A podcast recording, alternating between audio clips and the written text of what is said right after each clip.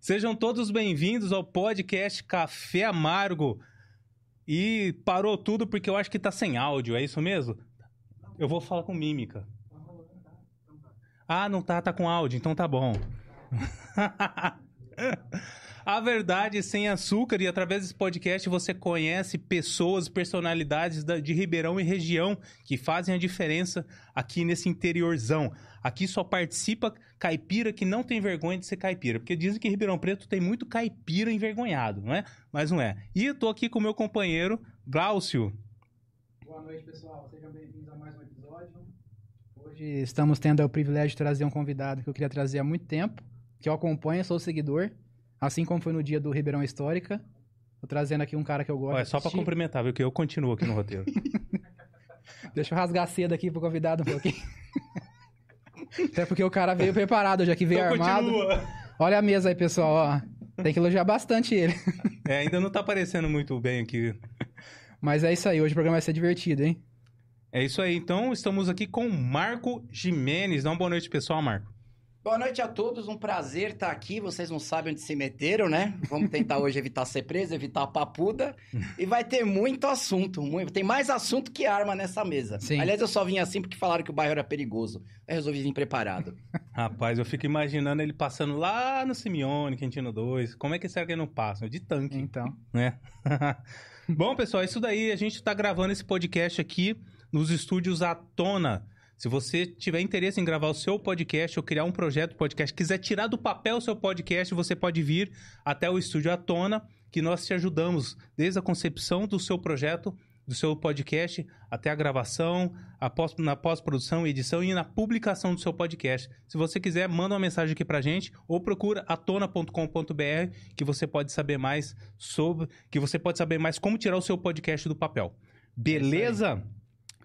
Deixa eu Rasga comentar. cedo agora. É interessante o seguinte, ô Marco, eu não sei como. é, Eu queria te falar a forma com que eu te conheci e que, por consequência, também um, dos meus melhores amigos te conheceu, que hoje é seu aluno há muitos anos já, que é o Só William. né? cuidado que minha esposa tá ali. Cara, hein? eu ia falar isso. Cuidado! Bicho do céu. Vai ser a disputa de piada aqui hoje. tô- Vai ser um duelo de piada. Bom, quem fez, pra quem não sabe, tá acompanhando aí, tem um grande amigo meu chamado William. Um abraço pra ele, se estiver assistindo. Com certeza vai assistir. Ah, ele que fez a intermediação, né? Pra que o Marco estivesse aqui hoje. Ele já é aluno do Marco, acho que há alguns anos, né? Você sabe? Já tem dois ou três anos. Por aí. Ah, e ele conheceu o Marco através de mim, embora eu não seja aluno dele. E é curioso que a forma com que eu o conheci foi de alguém que nem é da cidade, né? Porque você é um cara que tem um canal no YouTube, Uhum. né? E certo dia eu estava num grupo de WhatsApp com vários amigos aí do Brasil inteiro. E o assunto acho que era jogo, alguma coisa assim. Não era nada a ver com luta, com arte marcial. Aí chegou nesse assunto e um amigo lá de Salvador, na Bahia, mandou um vídeo seu. Falou assim: olha esse cara que eu acompanho, acho legal, tal, os vídeos dele, engraçado, não sei o quê, e mandou o vídeo dele aleatoriamente lá. Aí eu fui assistir, o cara falou lá, aqui é o Marcos Jimenez, do Núcleo d'Arma de Ribeirão Preto. Eu falei, nossa, cara, tem que da minha cidade. Hum. Aí por alguma razão eu indiquei pro Willi, pra alguns dos amigos do vídeo que eu achei interessante, o conteúdo ali. Ele foi conhecer e começou a treinar lá contigo. A gente não, às vezes a gente não tem essa percepção, né, do que tem um, um canal que atinge aí o Brasil e o mundo, né? E, e tem, isso- acontece isso, né? E às vezes a gente não tem essa percepção, né? Nós mesmos, né? Uhum. Pessoas que assistem a gente aí comentam e tal. E o William já consegue almoçar com uma faquinha normal? Já, Já consegue, usar consegue. faca? Já consegue descascar Laranja. as frutas, consegue abrir embalagens. Uh, já é Se evolução, for pra William. falar do William, o que ele carrega é quase É essa mesa É. aqui. É verdade mesmo. É quase essa mesa, né? Você sabia disso? Ele já te comentou contigo Comentou, vez? e é engraçado que você conhecia o canal primeiro, indicou pra ele, você mandou ele de boi de piranha, né? Vai lá Foi. ver se é, se é perigoso, né? e aí ele fin- é, fincou pé. Ele entendeu bem a questão da defesa, ele veio bem cru, que é como a maioria Uhum. vem, vem bem cru. As pessoas vêm com muitos sonhos e muitas ideias de TV, de esporte pra defesa pessoal. E eu quebro, no primeiro, segundo dia, eu já quebro. Minha aula, a primeira coisa que você faz é pegar numa faca, e é lógico, de forma segura, né, no treino, Uhum. justamente pra tirar a questão esportiva, a questão de filme, todo o blá blá blá que você vê por aí pra defesa, que não funciona. Não Sim. funciona. Na internet tá cheio disso, né? O pessoal chega mesmo com aquele romantismo em cima de, de- de lâminas. Primeira coisa, vamos na mão que é coisa de homem. Hoje, cadê a câmera? Tô na câmera. Hoje, Aqui, ó. todo morador de rua carrega uma dessa. Porque ele é mau? Não, porque... Então, ele é mau também. Mas ah, porque ele vive num mundo animal ele precisa se defender. Então, todo morador de rua carrega uma faca. Então, quando você está discutindo com alguém, a chance da pessoa estar armada é enorme. E aí, esse negócio de vem na mão, que é coisa de homem, você vai perder para alguém que não é homem, porque você não tá armado, né? É, Exatamente. lógico, sempre tem que ter responsabilidade e tudo, mas desde a pré-história, nossos ancestrais ficaram lá lascando pedra para poder se defender melhor do animal. A primeira cena do 2001, a Odisseia no Espaço, é o macaco evoluindo quando ele pega um osso e vira um porrete. A partir daí, ele dominou as demais tribos. E as demais tribos, para não serem dominadas, aprenderam a fazer armas também. É a base, é a base. Sim. E dá para ser civilizado com tudo isso. Equiparação de forças, né? Sim, exatamente. Inclusive feminina. É, a gente vai falar depois sobre isso também, sobre a questão da defesa feminina, que é uma coisa que às vezes não, não é muito lembrado, né? Geralmente quem acompanha mais esse tipo de conteúdo é homem. E mesmo que o cara acompanhe, não- não estende isso pra sua esposa, pra sua namorada, nem, porque acha que ele vai estar sempre presente, né? Igual a polícia. Nem pra Igual a pessoa si. acha, né? Que a polícia tá sempre presente É, também. às vezes nem pra si o cara estende. E vocês rédea firme aí no que vocês escreveram, que vocês viram que sai Ah, não, falando. isso aí é rédea só- firme, né? É só pra ter um norte só, mas o assunto vai longe aqui. Né, Michael? Enquanto isso, eu vou convidar aí quem estiver assistindo a comentar. Eu sei que já tem comentários aí, né, André? Não tem? Porque tem uma fanbase grande, o Marco. Ah, Haters também, fiquem espertos. tá? Ah, sim. Eu sei que tem de tudo. Tem hate, tem stalker. Depois a gente vai falar disso também. Comentem aí, se inscrevam no nosso canal, curta o vídeo, né? Pra prestigiar aqui a presença do Marco. Beleza? É, é, o- ó, esse número de WhatsApp que tá aparecendo aí na tela, vocês podem mandar perguntas, tá? Via áudio, beleza? Que o pessoal vai, vai pode colocar o áudio aqui. Eu tô querendo, viu? que querendo te perigo, hein? complicar, hein? Que perigo, hein? Tá? Com perguntas, tá, pessoal? Com perguntas, sem sacanagem, por favor. E tem uma curadoria também, não é bagunça não, viu? É, isso aí. Porque o Marco falou sobre a papuda, não quero ir lá não. É, exatamente. Não quero conhecer, não.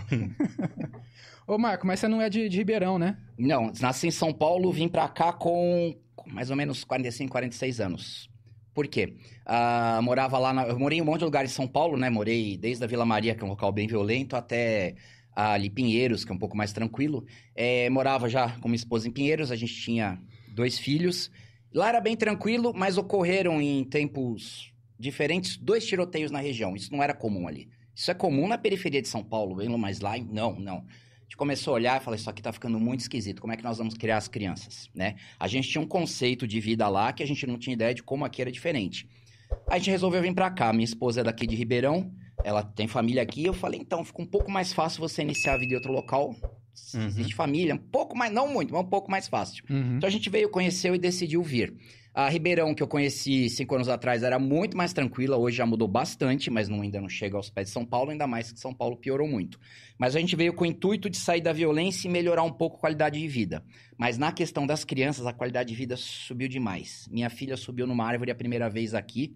A primeira vez que andava na rua sem estar com a mão dada, que em São Paulo é a mão na criança e a outra na arma, porque é muito perigoso Uhum. a mandar em venda sozinho, isso não existia lá. A gente caminhar na rua tranquilo, caminhar à noite, mudou muito. Mesmo aqui tendo ficado um pouquinho mais perigoso, ainda não chega aos pés do que Ainda a é capital. possível, né? Mas cinco anos você conseguiu ver essa diferença aqui em Ribeirão? Eu acho que a questão do lockdown ajudou, mas cinco anos. Hum. Quando eu cheguei aqui, raramente iam pedir na minha porta. Tinha muito aqui invasão. Tinha muita Uhum. invasão. Mas raramente iam pedir algo na porta. Gente em farol era só nas beiras. É, e as notícias de amigos que tiveram celular furtado, vidro de carro roubado, isso tá, sempre teve, teve, Uhum. mas agora tem uma febre, vidro de carro quebrado, né? Uhum. É, então vem aumentando muito. A gente, eu noto bastante. Bastante, porque eu, eu percebo por mim, eu ando na rua um pouco menos tranquilo hoje, um pouco mais atento. Eu tinha é, deixado a tensão de andar na rua de São Paulo de lado, que você anda. Uhum. Olhando por Assim, cima do ombro o tempo é. inteiro. Tanto que a, eu posso contar uma história já? Claro, bala. fica à vontade. Quando a gente veio, com- veio ver casas aqui, tava na rua junto com o corretor de imóveis, aí aproximou um viciado de rua. A gente chama de nós em São Paulo, que vocês chamam Aqui também. também, É nós também. Aham. Aí ele veio andando em São Paulo é o seguinte, nós chegou perto é assalto. Não tem essa história. Uhum. Aí ele chegou perto, é, eu sempre ando com algo assim, né? Eu, ele veio de lado, eu abri, deixei escondidinho. Aí ele chegou perto, eu apontei e falei, vaza, vaza. Ele olhou com uma cara, sai fora. Vai roubar aqui não, sai fora. Aí ele ficou meio assim, saiu fora. Aí quando eu olhei pro corretor, ele colado na parede branco. Falei, ia assaltar a gente, né? Aí ele falou, não, não, não ia roubar não. Falei, e eu, cara de rua, ia roubar a gente? Não, ele só ia conversar. Não, ele ia roubar. Aí ele me explicou. Aí eu vi que eu era um pouquinho Tava arisco demais. é, parece demais. Mas aí a gente mudou Arisco pra é cá. A gente mudou pra cá depois de um tempo. A gente tava ali no Morro de São Bento. É, aí tava já eu, minha esposa e meus dois filhos, né? A Maria Carolina e o João Pedro. A Maria tinha cinco anos. O João tinha sete, né? O João tava mais atrás comigo e a Cris indo pro carro com a Maria lá na frente. Aí veio um guardador de carro, que é diferente um guardador que pede, um guardador que se, se impõe. A gente pode falar Sim. isso depois, Uhum. né? Ah, aí ele foi em direção a ela que ele não viu que eu estava junto. Então, Ele foi lá todo malandro, foi pedir dinheiro. Quando ele pediu, eu falei de longe, ó, ela não vai dar dinheiro não. Aí virou pra mim e falou, é, mano, cuida da sua vida. Eu respondi, tô cuidando da minha esposa. Aí ele enfiou a mão no bolso e veio na minha direção. De praxe, quem tá armado mostra. Tá, não mostrou arma, não tá armado. Raramente tá. Aí veio com a mão na minha direção, fiquei atento, né? Joguei o moleque pra trás, falei, você tá armado? É, vai tentar a sorte? Aí eu puxei a minha faca e falei, porque eu tô. Aí ele arregalou o olho. Aí ele falou, ué, você vai me assaltar? Eu não esperava por essa. Aí pensei rápido, vou, esvazia os bolsos. Ele olhou, esvazia os bolsos. Aí ele tirou, ele tinha uma pedra de crack, um papelzinho e uma moeda de um real. Eu catei um real, joguei a moeda no chão e mandei ele vazar. Aí foi o dia que eu assaltei o assaltante. eu não esperava isso dele falar que eu ia assaltá-lo. Por quê? Porque ele chama atenção para os outros acharem que eu estou errado. Uhum. É, cara, quando você já pulou na água, vai que vai, vai que vai. Não ia dar nada, mas aí eu fiz isso pra ele correr e pros demais não se aproximarem. Uhum. Essa foi a historinha que o dia que eu assaltei o assaltante, é bem famosa no meu canal. Mas muito arisco porque por conta de São Paulo, qualquer aproximação lá Uhum. é muito perigosa, é muito perigosa. Ah, deixa eu tive, já contar tive uma uma. aproximação aqui, mas foi diferente esses dias, Fa- né? Fala a sua, primeiro fala, depois não, eu não vou falar não, porque o, o áudio que eu mandei no grupo. Mas isso aí por enquanto não dá cadeia, não. Provavelmente ele matou alguém. Não. Não. O Eu- cara- Eu não disse isso. O cara chegou aqui nessa avenida aqui, avenida, nessa rua aqui, aqui de baixo. Chegou se aproximando, com cobertorzinho, não sei o que, foi olhando com aquela cara feia e tal. Já faz uma pausa. Cobertor em Ribeirão. Tem coisa errada. Tem coisa estranha, né? Mas vai ficar mais estranho ainda. Tá. chegou, chegou, chegou. Ó, dá um cigarro aí pra... Não, duro que não, vai dar pra contar tudo. dá um cigarro aí pra mim. Eu falei, irmão, não fumo, cara. Não fumo. Aí continuei descendo. Aí ele ficou olhando pro meu bolso. Falei, vai me assaltar. Vai me assaltar. aí, ele- aí ele olhou, nossa, que gostoso, hein? Falei, peraí, não, não, não entendi, né? Na minha cabeça deu aquela bugada assim, né? Que gostoso, hein? Aí eu falei, ah, foi o que você falou? Que delícia, eu sou banguelo. Falei, irmão, vaza. Vaza, continuei descendo. É o tipo de coisa que eu acho que você quebra não de precisa. expectativa, hein? Quebra de expectativa, quebra de padrão. Eu vim da capital e eu não esperava essa. Mas nem lá. Nem, Nem na Paulista? É que eu não sou tão gostoso, né? Vai que agora, agora eu fiquei cabreiro, vou começar a me cuidar mais, né? Nossa, Ah, mas o meu ali- caso foi um pouco diferente. Foi recentemente, uns dois meses atrás, fazer uma prova lá no domingo. E aí, quando eu vou lá, em- lá na capital, né, sempre fico atento com relação a celular, não fico mexendo, andando na rua e tal, fico atento, igual você falou. Ando ali com o meu descascador. Como eu aprendi lá no canal. Aí, né, eu tava, eu saí da, do metrô, ali naquela estação Japão Liberdade. Uhum. Olhei antes, né, onde eu tinha que ir, qual direção e tal, beleza. E era de manhãzinho, umas 8, 9 da manhã. Num domingo, né, ele tem bastante movimento por conta da- das Das feirinhas e tal. feirinhas. E ali é perigoso, cara. É, então. E lá tem bastante nóia, bastante gente estranha. Na hora que eu saí assim na rua, eu comecei a ir na direção que eu tinha, tava planejando, né? Eu falei, acho que eu tô indo no caminho errado, preciso dar uma olhadinha no mapa. Aí eu fui num canto assim na parede e tal, como quem não quer nada, olhei em volta e fui dar uma olhada no celular rapidinho, né? Só pra conferir. De repente, cara, eu não vi, parecia um cara assim, ó, aí abriu o canivete na minha frente, assim, ó. Tchá! Eu tomei um susto, porque não deu, não deu tempo, né? Foi assim, surpresa, né? Na hora que eu olhei assim, aí o cara tava com uma bolsa de canivete vendendo. Puta. Cara, eu fiquei É bom com pra tanta aprender, raiva. né? E eu tava precisando de um, querendo comprar um, só, não, só nem olhei de raiva. Falei, Cara, que susto você me deu, rapaz. Aí, Mas que, ve- que, né, que, que abordagem de venda que é essa? É, que você chega a abrir o é. canivete. Ele não pegou o cliente errado ainda. Então, imagina. Ainda. Putz. Cliente errado. Mas ele tá vendendo canivete no lugar certo lá, tá? Lá é muito perigoso, porque lá não é mais a Liberdade, é uma extensão da Praça da Sé. Ah, Então sim. é, é tipo um câncer, vai espalhando. Eu dei aula na Liberdade há alguns anos, eu tinha uma escola lá. E a gente via cada, cada coisa. Dá pra emendar uma história, pode? Pode, Manda- claro. Este aqui, este aqui, cadê a câmera? Cadê a... Este aqui, este aqui já Tá bebeu. aparecendo lá. Este aqui já bebeu, está no- nos anais. Não, isso aqui está nos anais. Está É nos anais vampiro? da justiça. tem, tem um boletim de ocorrência com ele. Eu dava aula na Conselheiro Furtado, lá na Liberdade, em frente a um extra. Quem é de São Paulo vai se localizar. Ah, eu sei onde é. E aí tava no segundo andar, né? Já era tarde, era umas nove e meia, a última aula. Aí olhando lá na janela de cima pro mercado, uma menina gritando socorro e sai um cara correndo com a calça riada. Vixe. Eu sou bom de matemática, né? Aí eu olhei, falei, tinha mais um aluno, falei, olha, eu vou atrás, se quiser vir junto, vem. Bati, bati o olho nas coisas, fiquei entre pegar o taco de beisebol e a tonfa. Não trouxe uma Uhum. tonfa, eu falhei miseravelmente. Que é aquele bastão policial. Aí sei. eu pensei, mas tudo muito rápido na cabeça. A tonfa não dá medo. Sempre que você vai reagir, é melhor você pôr medo no outro. Você não quer entrar em confronto. Põe medo, faz o outro desistir, é o melhor. Hum. Foi o taco vai dar, vai dar mais medo, né? Eu era mais magro, ainda corria, era descida, ajudou. Catei o taco, fui atrás. O cara começou a correr, eu fui atrás, descalço, na liberdade, com o taco de beisebol, né? Só eu, ninguém tava indo junto. É, aí eu vi que ele ia correr e entrar pra uma cracolândia que tem ali. Ali você entra na cracolândia, acabou. Não tem como. Porque é muita gente, se protege, Mas né? tudo a ver um taco com um zumbi. É, mas eu sozinho, né? Eu sozinho. Eu ainda tenho cérebro, não comer meu cérebro. Ah, aí chegando perto, eu blefei. Eu falei, ó, se não parar, vai ser pior. Ele acreditou, porque eu já não tava aguentando mais correr, né? Aí ele parou, só que no que ele parou, ele fez a menção de puxar alguma coisa. Aí eu dei com o taco no saco e na cabeça. Aí ele tonteou, segurei, aí chegou o aluno meu correndo. Aí a gente conseguiu render, foi levando ele até o mercado onde a menina tava. Aí sentamos, ele lá, né, pra esperar a polícia. Na hora que você vai atrás, ninguém ajuda. Mas na hora que o cara tá rendindo, cara. E é o seguinte, não sei se vocês sabem, legalmente, se eu prender alguém e o cara for linchado, quem que vai pagar? Hum. Ah, Sou sim. eu. Então eu coloquei ele sentadinho em frente ao meu comércio, embaixo de um monte de câmera. Aí, pessoal, vamos linchar, vamos linchar. Eu falei, não, não vai linchar, vai esperar a polícia, vai esperar a polícia, aquele, aquela confusão. Aí me saem os três açougueiros do mercado com as facas na mão. Rapaz. Os caras já eram grandes, com aqueles facão, eu olhei. Eu olhei pro cara e falei, putz, eu vou tentar derrubar um, pra quando a polícia chegar, falar, olha, eu tentei salvar, não deu. Mas não tinha como. Pelo menos vai se Aí eles justificar, né? A falar e blefe é muito bom, só que você tem certeza do que tá fazendo. Aham. Aí eu apontei o taco e falei, ó, não vai ter linchamento não. Não vai ter linchamento não, com uma voz. Uhum. Aí, Sim, não, não, de boa, de boa, tá, tamo aqui. Ficaram ali. Espera a polícia, espera a polícia. Uma moça vem me dar um chute na cara dele. Aí eu, eu contemos os outros, tal, seguramos. Aí ela ficou vindo, vindo, chutar, chutar, a gente apartando. Eu falei, moça, não, não, moça. É eu que peguei, não, moça, não, moça. Aí eu falei, você quer bater nele? Ela quer, então eu vou deixar ele em pé e desamarrar ele. Aí saiu um mano a mano, beleza? Não, não, aí não, né? Você não vai fazer isso com uma mulher, né? Eu falei, faço, faço. Aí deixei ele ali, ela insistindo, insistindo, insistindo por linchamento, cara. Uhum. E isso é assim de pólvora.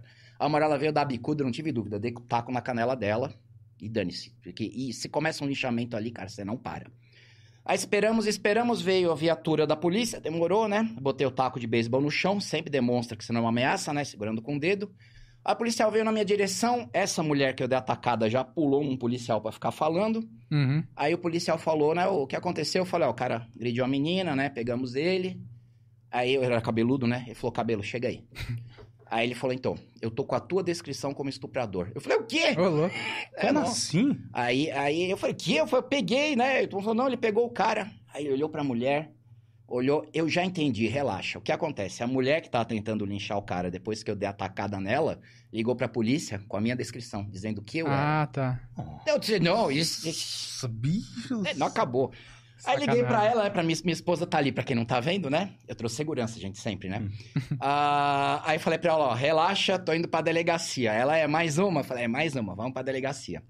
Ah, colocaram eu num carro com os policiais, essa moça foi numa outra viatura. Eu não sei o que falaram pra ela dentro da viatura. Uma mulher saiu branca, na delegacia pediu desculpas e foi embora. Depois de todo o fuzuê, a menina que foi agredida lembrou, pela, foi, foi lembrada pelo delegado de vir agradecer, né? E o delegado sentou comigo e falou: Olha, ele vai sair amanhã. Da Nossa. próxima vez, dá uma surra. E se você for parar na delegacia, vem pra essa aqui. Só peço isso. Bate e vem pra esta delegacia. Vai ficar tudo certo.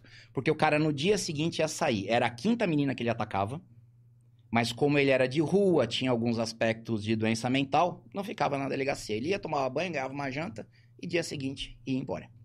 Nossa. É, e loucura, assim, hein? você tem o cara fazendo, você tem ninguém correndo atrás pra te ajudar. Quando você pega o sujeito, todo mundo quer tirar uma lasquinha, porque aí é macho, o cara Uhum. tá amarrado, né? Concordo, quando o cara pode estar armado, tem que tomar cuidado. Mas cachorro morto não, né? A mulher queria uma encrenca, porque eu não deixei ela linchar. O que salvou ali é que eu peguei um PM velho de rua, PM velho de rua e um delegado que. Nossa, o cara falando era. Você confiava, ele é muito reto, ele entendeu tudo, fez ali bonitinho o boletim de ocorrência, livrou a cara pra todo mundo se tivesse algum problema e falou: a próxima vez dá uma surra. É isso que resolve. Pedagógico. É, só não vou falar qual foi a delegacia, porque eu gosto desse delegado, né? Não Sim. vou... Nossa, mas eu fiquei, eu fiquei puta com essa menina. Tá louco. Agora tipo ele- de acusação. Esse aqui chama Paco, o taco, porque quando a arma bebe sangue, ela ganha nome. É que nem É? na era medieval, é. Ixi, então eu fiz errado. Não, o meu eu chamo de Chico Doce, eu nunca. Chico Doce, Chico Doce é um bom nome. Eu, não- eu nunca, nunca bebeu nada. Passa um ketchup, pelo menos engana, né? Ó, você comentou sobre essa questão de linchamento, né? É, já queria conectar com uma outra coisa. A gente sabe que na internet a gente vê muito vídeo de, de reação, de linchamento, Uhum. né? E o pessoal gosta muito, né? Compartilha, o pessoal fica muito feliz aqui no Brasil, né? Até eu não vou mentir, eu também fico. eu também compartilho. Alegra o meu dia quando eu vejo esse tipo de vídeo. Assim, aí queria entender essa- esse fenômeno, né? Por que, que é tão catártico, assim, por mais que a resposta seja óbvia, né? Pro brasileiro, né? Essa questão de ver um vídeo do ladrão se ferrando, né? É uma coisa tão boa, né? Vamos falar a verdade. É, a raiva, né? Aquela raiva guardada, o pessoal tem. É, eu só falo assim, é, eu também fico feliz. Se eu ver alguma coisa, eu vou agir. Ah, vai responder processo? Respondo. Dá pra pagar advogado, eles dividem em 12 vezes, dá pra pagar. Mas a questão é, tem certeza do que tá acontecendo? Tem certeza, é vê. verdade. Vê, porque senão é aponta o importante. dedo. Ah, ah, ele atacou minha sobrinha. Nossa, tá linchado, tem que tomar Uhum. cuidado com isso, tá? É, E tem um objetivo. Ou você vai chamar a polícia, ou não no Brasil, porque eu sou um legaliste, tá? não no Brasil, nunca aqui. Mas se você morar num país onde não há leis, ou você decide chamar a polícia ou enterrar o corpo. Meio termo não tem. Porque você espancar o cara na rua e depois chegar a polícia, puta, cara, você vai, vai ter problema. Você vai ter problema. E pelo amor de Deus, se você tá num país que não tem lei e você vai fazer alguma coisa assim, não filma e bota no Facebook. Nossa, Pelo amor de Deus. Né? Que nem gente que faz cocô na mesa do ministro Aham. e posta no Instagram. faz uma Dá série. nada. Dá nada. A gente tem uma, um mantra no canal. Vocês conhecem mantra de yoga, essas coisas? Sim. Uhum. né? Aham. Vamos fazer uma sketch todo mundo junto? Vamos fazer a brincadeirinha? Vocês sabem recitar mantra? Aquele om, vocês conhecem? Já vi, mas. Já não- vi. Ele vibra, ele essa prática. relaxa. Vamos Uhum. fazer os três juntos. Ah. Isso vai dar um corte melhor pra vocês. Vamos lá. Vamos lá. Os três juntos, ó. Om. Hum. Vocês a minha entonação é mais forte. Se esforcem. Olha lá. Om. Vocês entenderam. Agora tem um no canal que é um pouquinho Vou fazer uma diferente. segunda voz aqui. Começa assim, ó. Não. Comigo. Não seja seja burro. De ah, novo. Vamos entender. Lá. Não seja burro. Se você recitar isso três vezes de manhã, seu dia vai ser menos pior, eu garanto. Eu Certeza. garanto. Isso vai dar um corte maravilhoso pra esse. Boa. Continue porque eu dominei, vai, senão. Ó, falando sobre essa questão de, de ladrão se ferrando, né? Você chegou a ver aquele caso recente, acho que foi ontem, anteontem, no cara da Paraíba, que ele foi preso, que tinham matado. Foi, assim, era uma dupla, né? Foram assaltar um cara, o cara reagiu, mataram o cara, né? Isso lá na, ali perto de João Pessoa. E aí estavam foragidos, dois- a dupla, né? E pegaram os caras. E aí foram entrevistar, como é comum lá no Nordeste, esses programas policiais, né? E o cara falou assim: ah, é, isso é normal, o cara reagiu, eu mato. Eu vou matar mesmo, o cara reagiu, né? E aí tem essa questão, né? Que o pessoal tem a cultura, que aqui no Brasil a política, né? O, a administração pública, né? De alguns anos, vem tentando trazer pro Brasil, né? E com sucesso, né? De ensinar pra população de que reagir, de oferecer qualquer tipo de resistência é, é um erro, né? Isso acaba justificando até mesmo o ladrão, né? De fazer algo pior, né? Você morreu porque reagiu, não porque Exatamente. o desgraçado saiu pra assaltar. É uma Uhum. inversão. Uhum. É uma inversão. Agora, a questão é se submeter. Tem hora que não dá. Uhum, Tem hora que claro. não dá. Não pode ser hora que não dá. Você tem que avaliar. Mas esse não reaja, não reaja, não reaja faz com que o moleque de 12 anos, com uma faca de rocambole, aquelas de plástico, leve seu celular. Porque você entra em pânico. Uhum. É o cara chega, você entra em pânico. Você entra em pânico. Sim. E hoje a cultura da defesa fez principalmente se afastar disso que tá aqui, que são objetos potencializadores, não são armas. Arma é arma de fogo. Sim. Calibre 12, 9 milímetros, ou seja o que for. Isso é arma. Isto aqui é migalha, tá? Isso aqui é arma corpo a corpo. Arma corpo a corpo implica corpo a corpo, um corpo batendo no Uhum, outro, os dois se uhum. machucam. Então isso aqui já é migalha. E nem a migalha a gente carrega. Nem a Sim. migalha a gente carrega. Mas maior parte da- dos pe- pequenos assaltos, né? Não pessoas armadas, fuzil, essas coisas. Mas pequenos assaltos, se você puxa qualquer coisa aqui, a pessoa aproxima, você mostra. "Ah, Não vou lá, não vou lá porque vai dar trabalho. Eu prefiro pegar a tiazinha ali de Uhum. 60 anos com a Puxar a bolsa. bolsa. É, você sempre que carrega, você tem que estar disposto a usar. É melhor não, mas tem que estar disposto. Mas a, a cultura de ser uma vítima. né? Eu sou, eu sou, eu não consigo ser nada além de uma vítima. né? Eu posso até fazer um esporte de combate, mas chega no assalto eu não faço nada porque eu fui doutrinado, isso é bem antigo, tá? A não reaja, porque quem reage se dá mal. E normalmente você vê no jornal quem reage se dando mal. Agora com a rede social você vê quem reage se dá bem. Sim. É um problema, porque normalmente as pessoas acabam sendo processadas, tá? Uhum. Tem um caso do menino que a, a câmera de segurança pegou, ele sendo assaltado, ele revidou, derrubou o cara, só que aí o cara no chão, ele bateu, bateu, bateu, bateu, chutou, chutou, chutou. Dá exagero, né? Vai, Uhum. vai além. Então aí a pessoa pode sofrer um processo. Dependendo do juiz que pega, pode ter uma pequena penalidade ou não, tá? Mas entre ser a vítima e ser o cara processado, eu prefiro ser o cara processado Ah, sim. né? Isso muda, muda você como pessoa. Você ficar sempre se escondendo, você vai se esconder de tudo, não é só do assalto.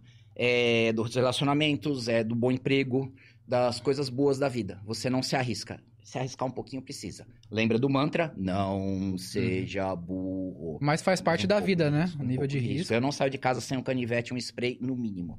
Sim. No mínimo, né? O spray evita... Ah, não tinha visto o spray. Spray, spray de gengibre, tem várias marcas. Eu uso esse, tá? Não é publicidade, eu uso esse que eu gosto, mas tem várias marcas. Ele cega momentaneamente. Quem não Uhum. tá enxergando não te ataca. Dá pra usar no Glaucio? Aqui dentro não dá, porque aí a gente vai ficar empesteado, Sim. mas. Tem no meu canal, eu uso em mim. Eu fui burro É? o suficiente de usar em mim. Ele cega. Não é de pimenta, é o de gengibre. De pimenta não pode O de pimenta é população, proibido? Porque é cancerígeno. Ah, Ah, mentira. Mas é porque assim, tem eu que sei usar isso, mas vai ter o idiota que vai brincar na sala de aula. Tem, Aham. tem, tem, tem.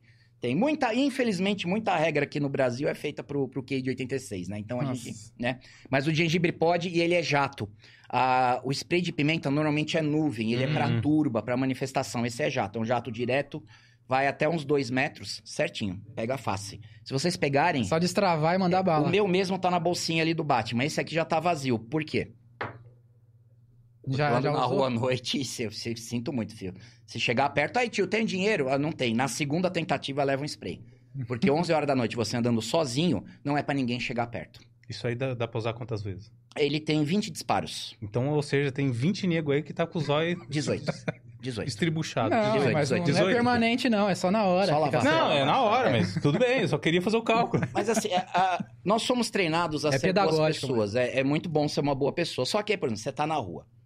Um cara chega, um, um guardador de carro, vamos colocar, porque tem Uhum. aquele guardador que fala, ó, se tiver um dinheiro, me dá, fica tranquilo. Mas tem o que chega e fala assim... Se "Ah, é, impondo, né? É, olhar seu carro aí, beleza? Isso não Uhum. é um pedido. Aí, Ed, olhando o carro, não, você está sendo assaltado, porque ele está usando de, de coação, ele está te ameaçando, Uhum. você está sendo assaltado. Quando um Uhum. guardador de carro chega de forma ameaçadora, é um assalto, põe isso na cabeça.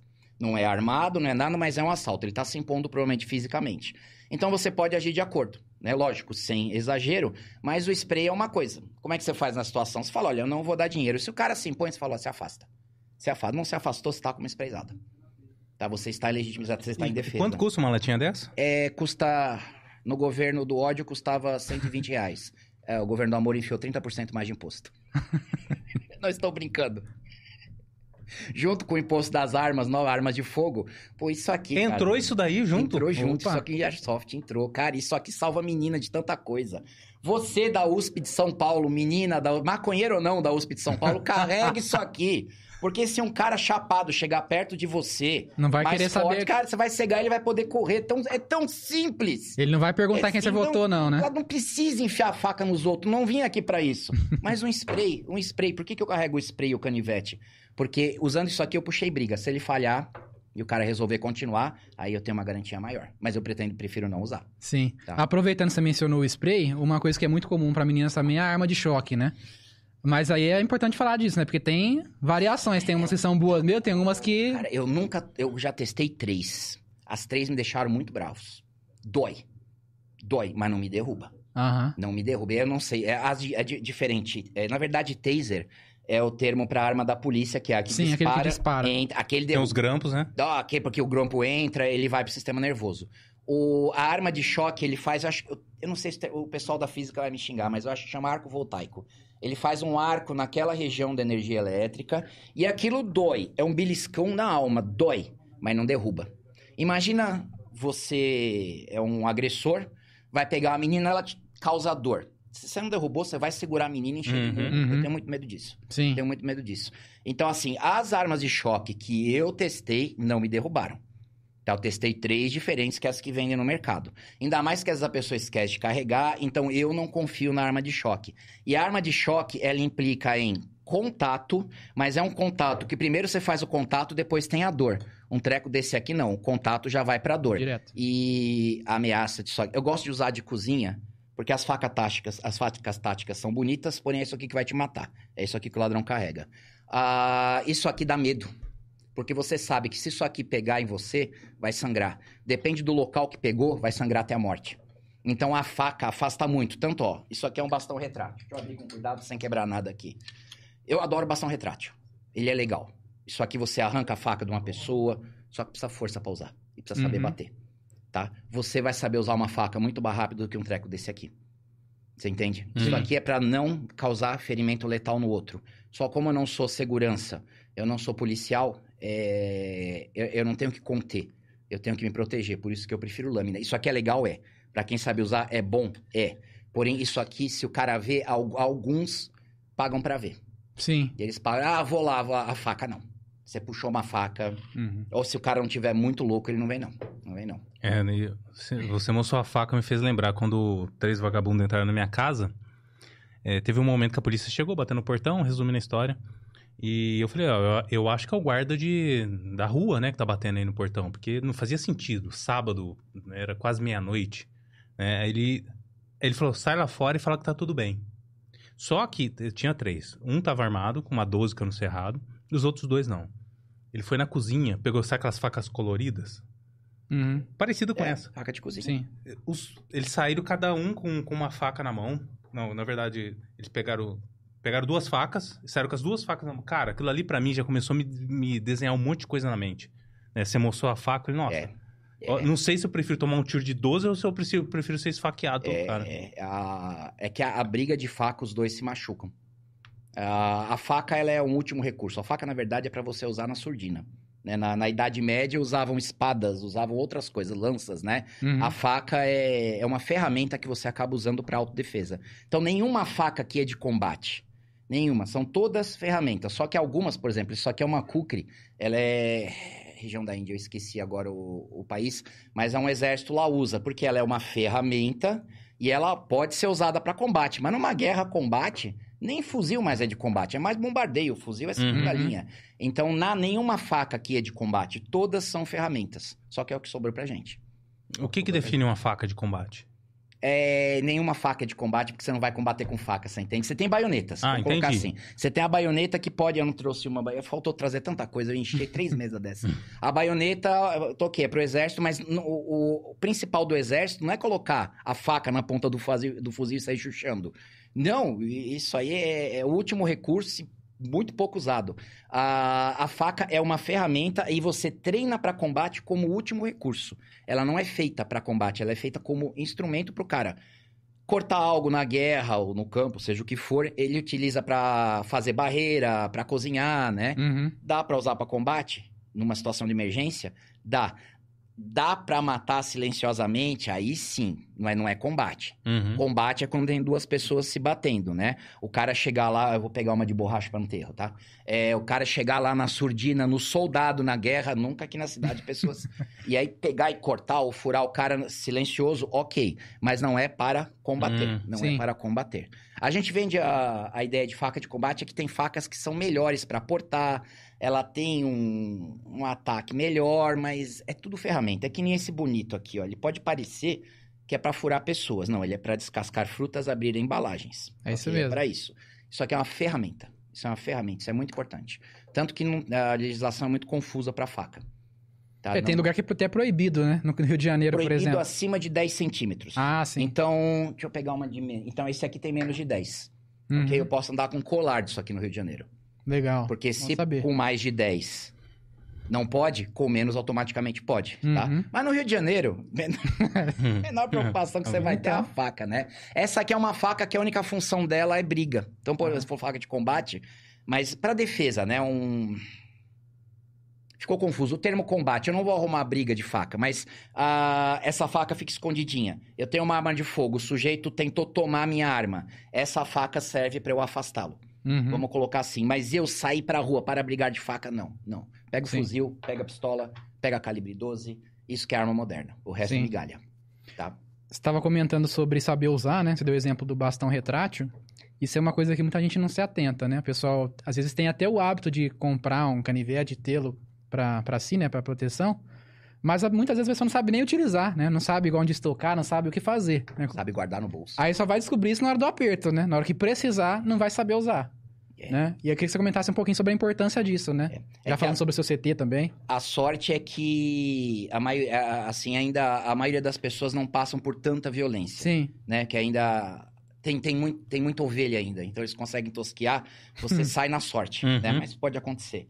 A, a questão é, não é a arma, é, é você. Qualquer coisa que tá aqui na mesa eu uso como arma, inclusive seu tablet, porque eu Uhum. sei usar um monte de coisa. Eu tô vendo até a torneira aqui. É, tor- é, já vamos chegar lá. Qualquer torneira é fantástico. Nossa, pegou quase a melhor, quase a melhor arma da mesa.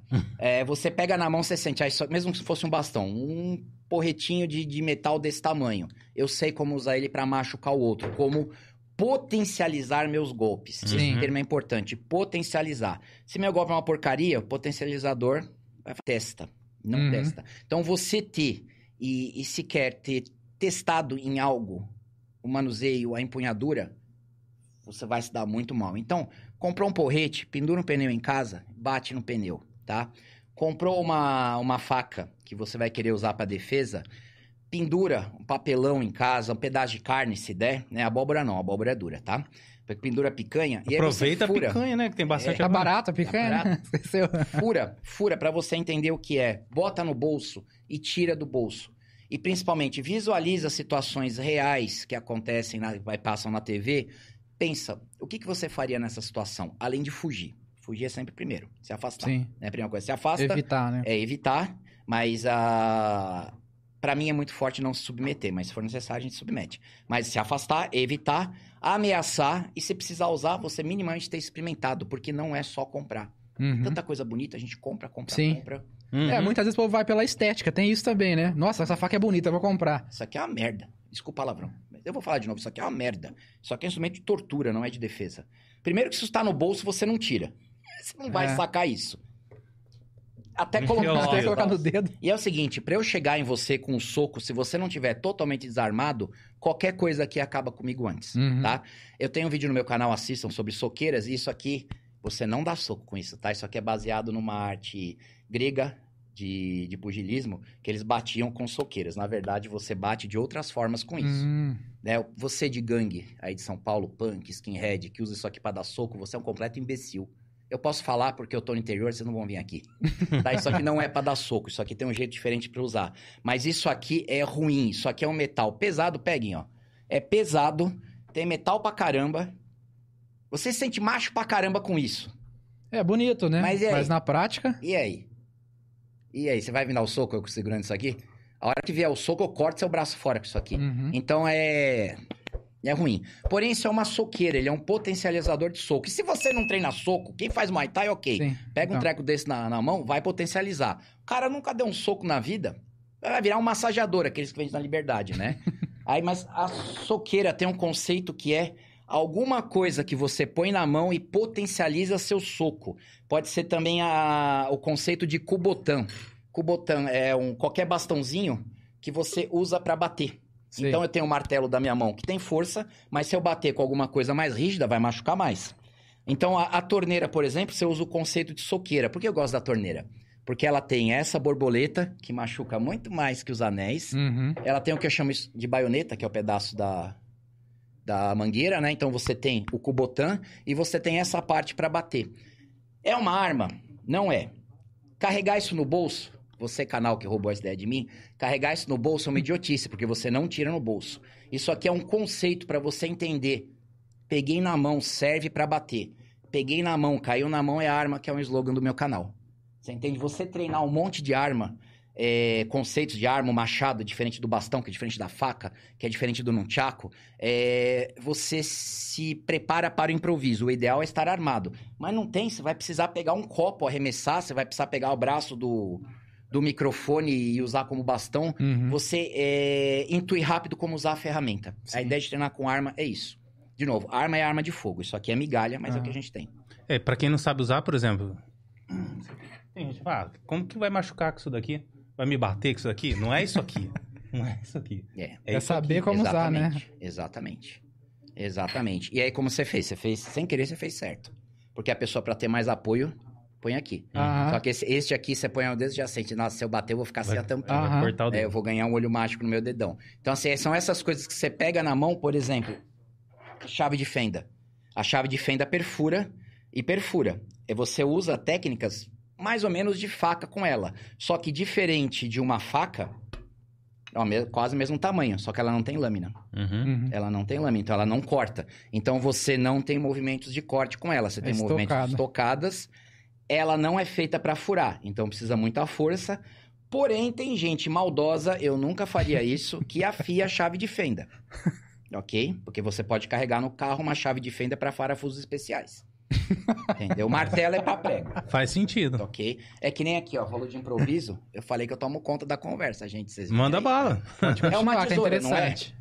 É uma tesoura. Porém, aqui, ó, tenho duas lâminas. Entendeu? Então, ah, você vê aquela menininha na escola andando com a tesourinha dela no estojo. Ela pode estar armada. Ela pode estar armada. Então é muito fácil machucar o outro. E o, o mal sabe disso, é esse meu ponto. O bandido sabe disso, é você em casa que não sabe. Claro, o bandido ele vai se preparar pra fazer o assalto, E né? a vida dele Por é mínimo assim, que seja, né? O cara já nasce num local perigoso, ele já nasce num local que dá madeirada na cabeça do Uhum. amigo normal. Que aparecer um corpo na porta normal, pra nós não é. Uhum. Aí quando eu ensino alguém a usar uma faca, eu falo, não, os bandidos vão aprender com você. Não, não vão. Já eles sabe, já. Sabe, eles sabem mais do que eu. Eu tô tentando chegar lá, né? Uhum. André, tem algum comentário que você queira ler pra gente aí? Cara, tem um monte de comentário aqui. É, a gente não olhou nada até agora, né? É, tem bastantes comentários aqui. No WhatsApp É. tem também ou não? Ainda não. No WhatsApp ainda não. Tá, mas vamos então na live lá. Ah, o Silvio Tavares, né? Sempre penso que se for para alguma mãe chorar, que não seja minha, né? Aí o Fortunato, fala pro mestre que é 30. a história do, do Uber. É. Tem ah, aqui tem isso o, também. Depois você conta pra gente. Cara, eu vi isso daí. É o 30. Matheus Quaresma, ele gostou do corte do mantra. É. Disse que vai dar um corte maravilhoso. Matheus Quaresma, aluno É. velho de São Paulo. Aluno velho lá de São Paulo, cara. É, e... Ó, o. William falou assim, ó. O Tropiano estava com um chocolate no bolso, com certeza. Naquela Deixa eu falar do- besteira, do rapaz. rapaz lá. Ó, e teve um cara que falou assim, Matheus Quaresma, né? Que ele falou lá. Aí em Ribeirão, a Maria, filha do Marco, soube que o leite não vem do mercado, mas da vaca. Conta essa história aí, Que Marco. sacanagem. É, não, a, a gente. ah, um cuteleiro não trouxe faca do. Eu não trouxe um monte de coisa. Faca do Clésio, é um cuteleiro da região. Levou a gente, ele mora e trabalha numa fazenda. Pra Uhum. mim é novidade. Eu nasci em São Paulo. é novidade. Fui lá na fazenda. E aí levei meus filhos, né? Campo pra todo lado. E eles nunca tinham visto vaca, boi de perto, né? Aham. É, em São Paulo tem, mas são aquelas mini fazendas, sabe? Eles fazem tudo miniatura pra criança não assustar, né? Sei. Aí a gente, ah, ele falou, ó, vamos lá buscar leite, né? Lá nas vacas. Aí vamos. A gente tava subindo o morro, né? Pra ir até o curral. Sobe, sobe, sobe. A minha filha solta. Essa padaria é longe, né? Aí ele falou, não, vai tirar leite da vaca. Da vaca? é, de onde vem o leite? Da caixinha. E foi.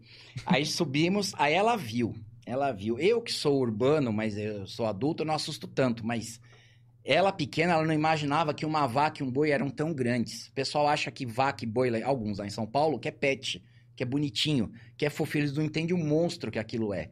A hora que ela viu a vaca, ela soltou aquele mugido. Nossa, a menina colou atrás de mim. É daí que vem o leite. né? Pensei que ela fosse falar, só bebo tequila de agora em diante. É, né? não Leite bebo mais nunca isso daí. mais, né? Ai, ai. Ah, salve, mestrão. O Brás Knuckles falou. Deixa eu ver. Trom- trombadinha. Agora até eu fiquei com vergonha. Vai saber do que ele tá falando. Acho que era da sua história lá. mas- Não é uma história? Aham. E o que vai ter de gente andando nessa região até de trombadinha agora aqui, hein? É verdade, hein? Não tinha pensado nisso. Na hein? hora do nosso Você viu como eu mantra. sou puro? Na hora do nosso mantra, o William falou assim: ó, estou atingindo o Nirvana. É. Ah, quem... ah, tá. Edu Boteon. Quem vai na manifestação dia 25 de fevereiro em São Paulo que Bolsonaro convocou? Bom, aí fica de Ah, cada um. Eu pa- não não passa a pergunta. Não posso. Eu também não Ah, tenho. se eu tivesse, Tem eu não dinheiro? Não dá. Não. Não, também não tenho. Não tô podendo ficar na mira do Xandão, não. Esse eu dinheiro, também tô- não, pô. Eu já sou CAC, meu, meu, É, então. meu CPF já tá lá. Né? Eu já sou o maldito do país, né? Tem que ficar esperto, né? Só, É. pelo visto, nessa mesa não tá o meu lá, por enquanto, né? É, não pode misturar muita gente aqui não, pô. Ó, Xandão, eles estão longe porque o de do mim, não Maicon tá lá também, né? O O meu tá CPF lá. É. Isadora Vlapoulos. Não é à toa que o carro alegórico de carnaval atacou a polícia com aquelas fantasias de capetas. Mas eu vou discordar desse ponto. Eu vou levantar um novo ponto de vista, Sim. gente. Um novo ponto de vista. Não, mas O contextualiza isso aí que eu não entendi a, nada. A Vai Vai, a Vai Vai, né? Sei lá. É a Vai Vai, ser. ela fez lá. Acho que Vai Vai outra. É uma dessas. todo do ano tem isso, né? igual, né? Toda vez tem capeta, tem Um negócio de polícia. dos, dos blocos eram policiais, só que eram todos diabos. Uhum. E parece que os bandidos eram os anjos. E aí isso deu um fuzuê, que era a tropa de choque de demônio. Deu um fuzuê, já tem gente reclamando, né? É. Mas eu tenho, eu tenho um outro contexto pra essa história. Quando você é um menino mau e você morre, você vai pro céu ou pro inferno. O inferno. Os demônios fazem o quê com as pessoas más? Judiam das pessoas. Castigam, né? né? Castigam. Então eu acho que a gente tem um outro ponto de vista, gente. Talvez, talvez o papel da polícia boa. seja cuidar das almas ruins que estão por aqui ainda. Vamos contextualizar, porque se a gente alimentar isso, o negócio vai ficar feio. se a gente alimentar. Se incentivar, né? Vamos trocar a tonfa por tridente, eu apoio. Bota um tridente ao invés da tonfa. Boa. Não é? E em vez do, do, do camburão, bota logo uma churrasqueira com fogo do inferno. Exatamente. Eu apoio. olha, já tô até vendo um churrasquinho rodando. Deixa eu ver. Vamos parar por aqui. Próxima pergunta. Silvio Tavares. Sempre penso que se for pra alguma mãe chorar, que não seja a minha. Fortunato Ser. Fala pro mestre. Ah, você já falou. Mestre que é 30. Ah, compra spray à base de mentol ultra forte de passar em con- contusão. No zóio fica feio. Hum, então, calma. Tá, eu entendo. É que tem às vezes alguns improvisos que as pessoas fazem. Ah, isso é improviso, né? É, isto aqui foi feito para a defesa. Então, aqui ele tem uma trava, ele tem um gatilho que funciona, ele vai com um jato. Que uma vez falaram para pegar aqueles borrifadores, sabe, de água, aí você faz uma mistura louca e para borrifar no olho do outro. Primeiro que o borrifador não é prático de carregar. Uhum. É, é pior de carregar do que a torneira. Sim. né? E aí o cara chega, você vai fazer, até chegar o líquido, você vai fazer assim no ladrão.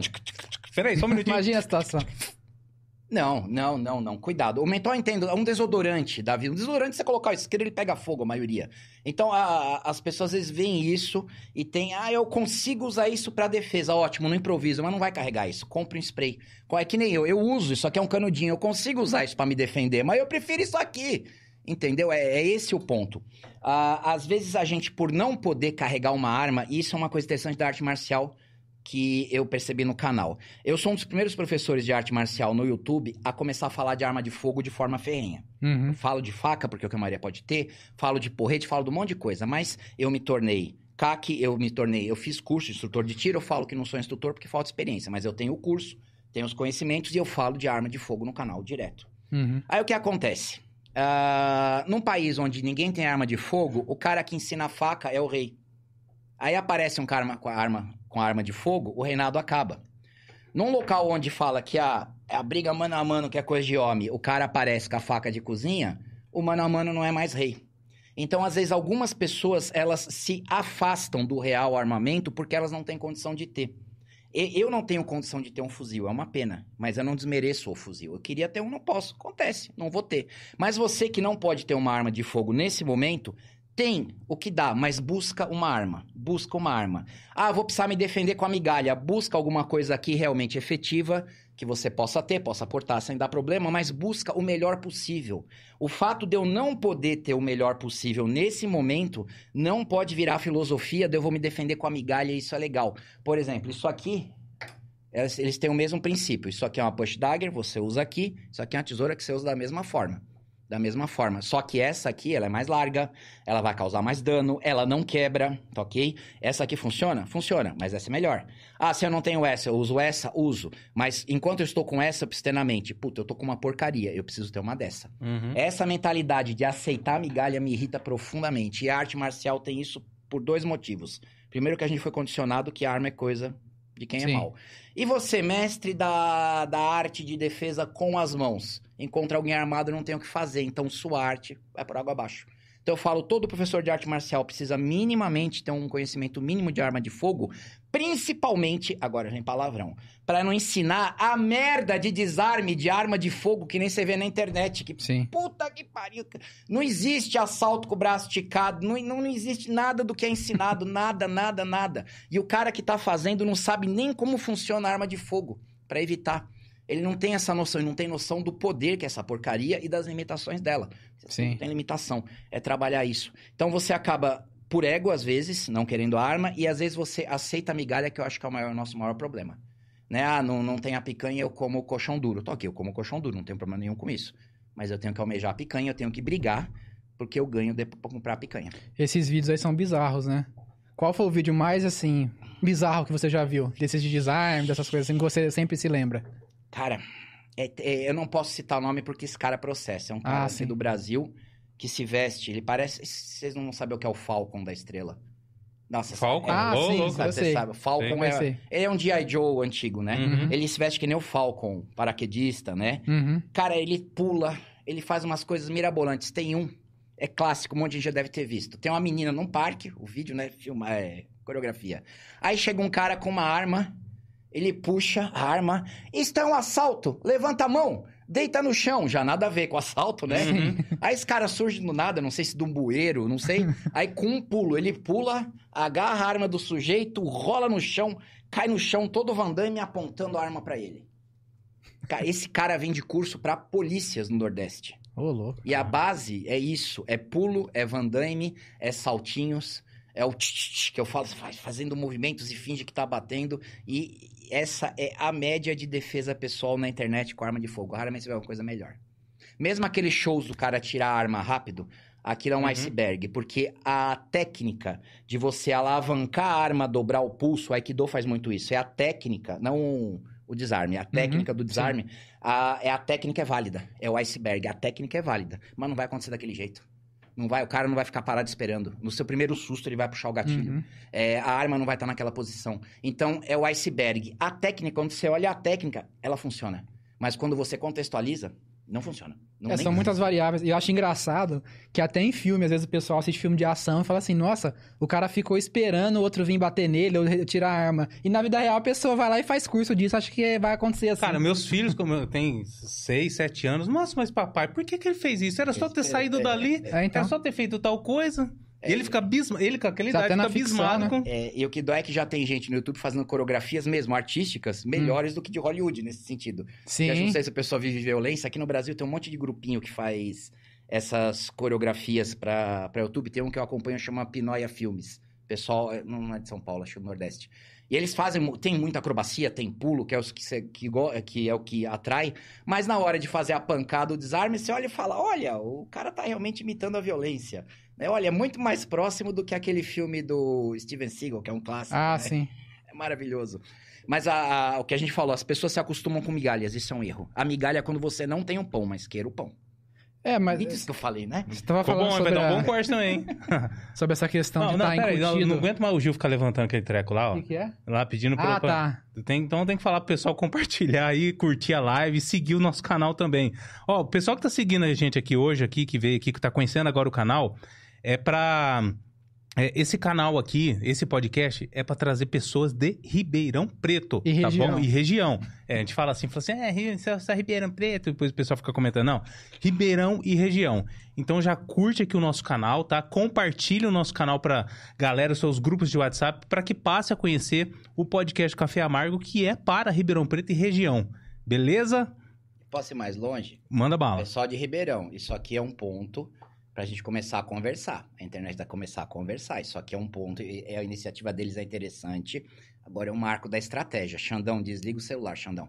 Aqui é um ponto para as pessoas conversarem. Ah, tem uma cena forte de internet em Ribeirão, a gente não se conhece. Tem um monte de. estu- Esse estúdio aqui é maravilhoso, hein? Puta, eu fiquei com inveja.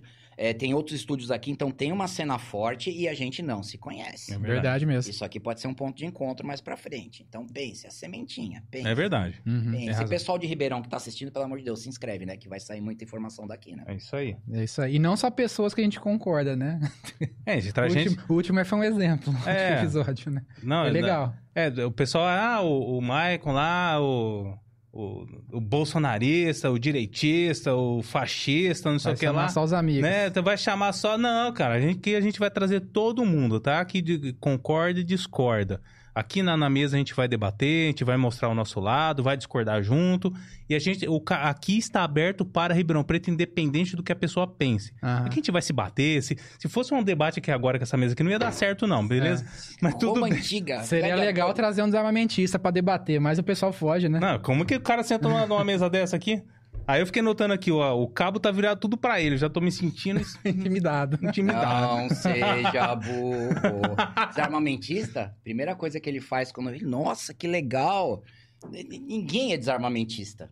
Isso aí é uma camada de coloco em cima da pessoa que a gente precisa raspar com algo mais rígido. Mas Sim. é uma camada. Não tem ninguém. Assim, tem, tem. Mas é minoria. Que você mostra uma arma de fogo, o cara não tem curiosidade. Uhum. Eu não Até vou falar que- que não tem, tem, tem, tem, mas é, é pouco, é pouco. Uhum. Sempre tem aquele menino que é muito cuidado pela mãe que não quer, não quer. Sim, Uhum. mas no geral, né? Isso é, É, é direito natural, né? É, é questão do apego à mas- defesa da própria Legal, vida, né? Olha quanta coisa legal, cara. Sim. Não vou matar ninguém com isso aqui, não vou. Tá, Isso já é da natureza humana. Mas não é só.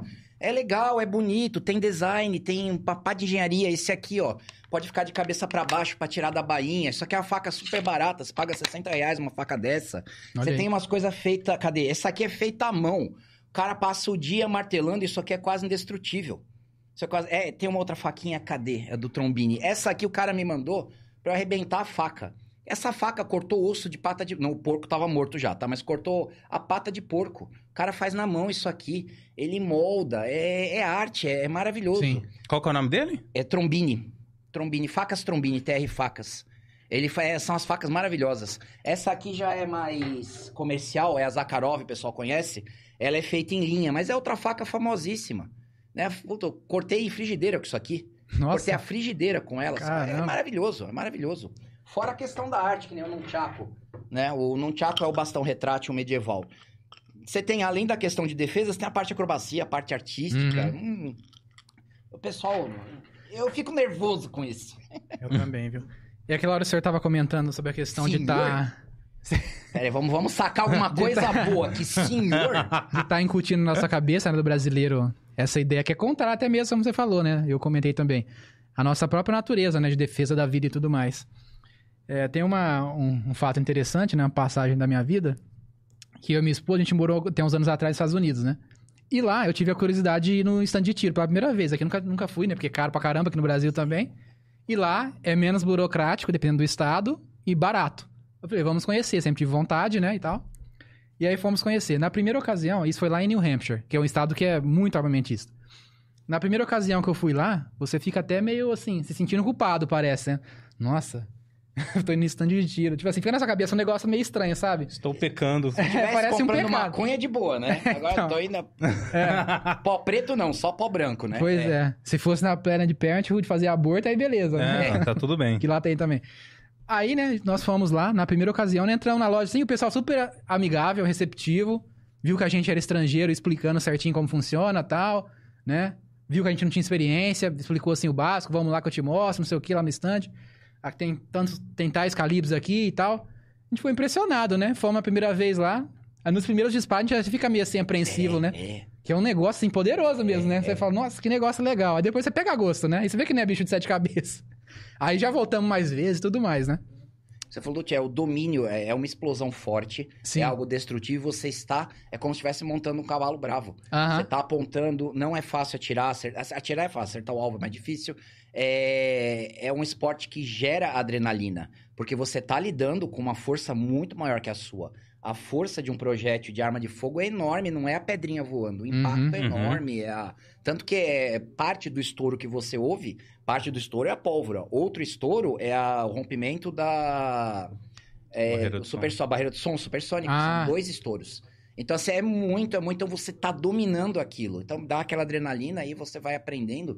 É, isso forma a pessoa. Sim. Você aprende a dominar algo mais poderoso que você de forma segura, né? Agora, por que, que todo mundo é amigável no stand de tiro? Porque não tem vítima lá, todo mundo tem condição de Ah, reagir, sim. então ninguém vai se meter a besta. E quem Uhum. se meter a, começar a se meter a besta já é expulso normalmente. Os clubes não Uhum. mantêm.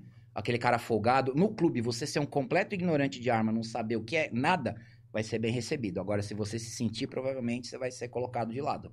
Uhum. Porque a... na época renascentista, todo mundo carregava uma, uma espada e uma pistola.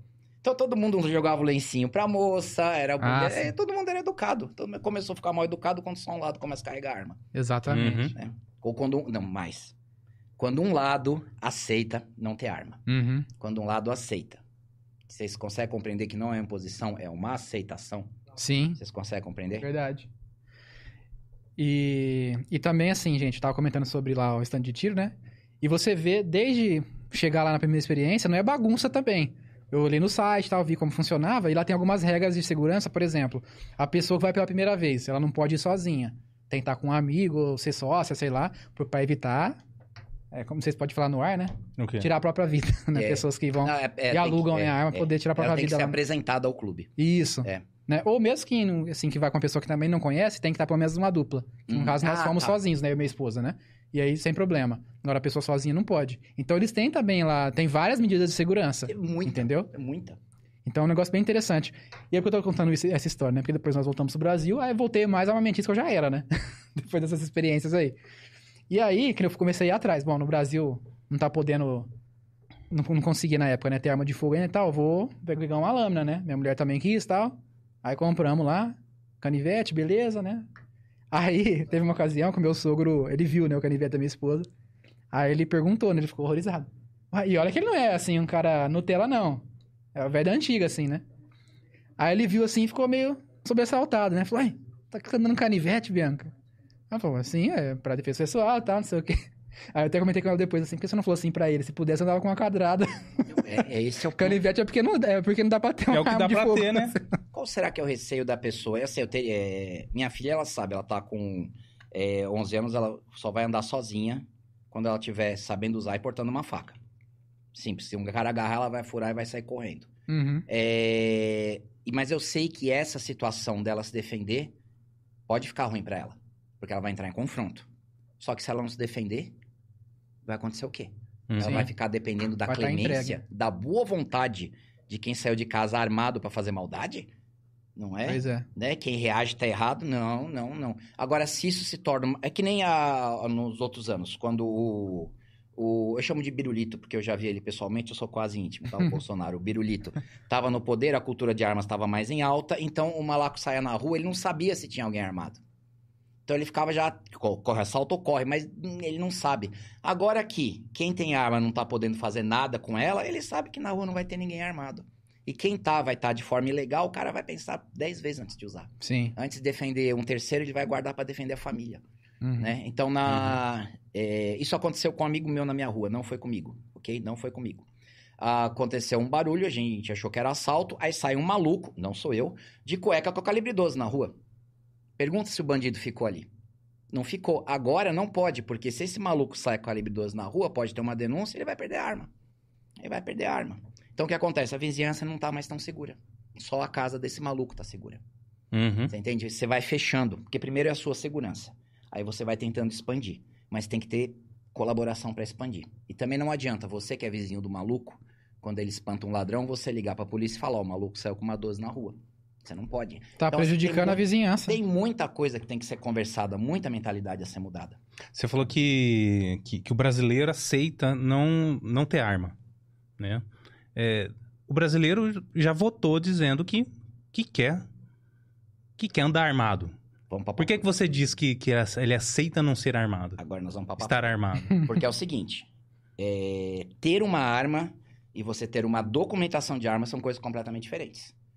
Tá? Tem muitos locais do mundo onde o governo proíbe de você ter arma, você tem duas.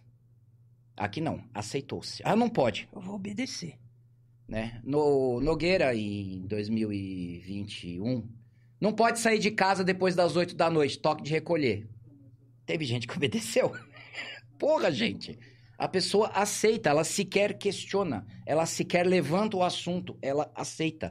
É, eu não posso esfaquear ninguém, é crime. Mas se alguém mexer com ela, eu me estou pondo minha esposa, né? Quem não tá vendo, tô pondo minha esposa. Alguém mexer com ela, dane-se.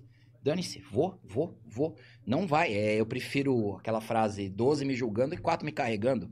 E muito Sim. mais, eu prefiro viver como um foragido do que como um cara que viu a esposa ser morta na, na, na- frente. Então, então as pessoas aceitaram. Não estou dizendo para ninguém fazer nada ilegal. Porém, quando uma lei é injusta, você precisa minimamente questionar. Claro. Questionar. No mínimo, né? É. Mas Uhum. assim, o questionar com muita força. Eu só não vou falar o quão forte é questionar, porque eu recitei três vezes o meu mantra hoje. Sim. Não seja burro. Mas é uma aceitação. Você pode tudo na vida desde que você aguente a consequência. Ou que os outros não descubram o que você está fazendo. Aí é com você. Mas foi uma aceitação. As pessoas aceitaram. E eu acho que nessa vergonha de aceitar, elas acabam impondo isso pro outro. É, eu lembro que você falou isso daí. Eu lembro quando isso saiu essa notícia aí, não pode sair. Falei, o quê? Quero ver quem vai me, me tirar da rua. E aqui em São Paulo, a PM tava cagando pra isso. Eles, o próprio coronel falou: não, a gente tem mais o que fazer, pegar cidadão de bem na rua. Né? Mas não, as pessoas. Aí que você tem que sair. Não tá fazendo nada de errado. Uhum. Você não participou da, da formulação dessa regra. Essa regra implica diretamente na sua vida. Né? Aqui a gente tem um problema. Aqui o governo não é uma representação nossa, é o nosso dono. Sim. A autoridade, é o chefe. Sim. Ele- Chefe, chefe é o cara que paga seu salário em troca de serviço, é só isso. Ele não manda em você, ele não é o senhor. A gente tem coisa de escravo.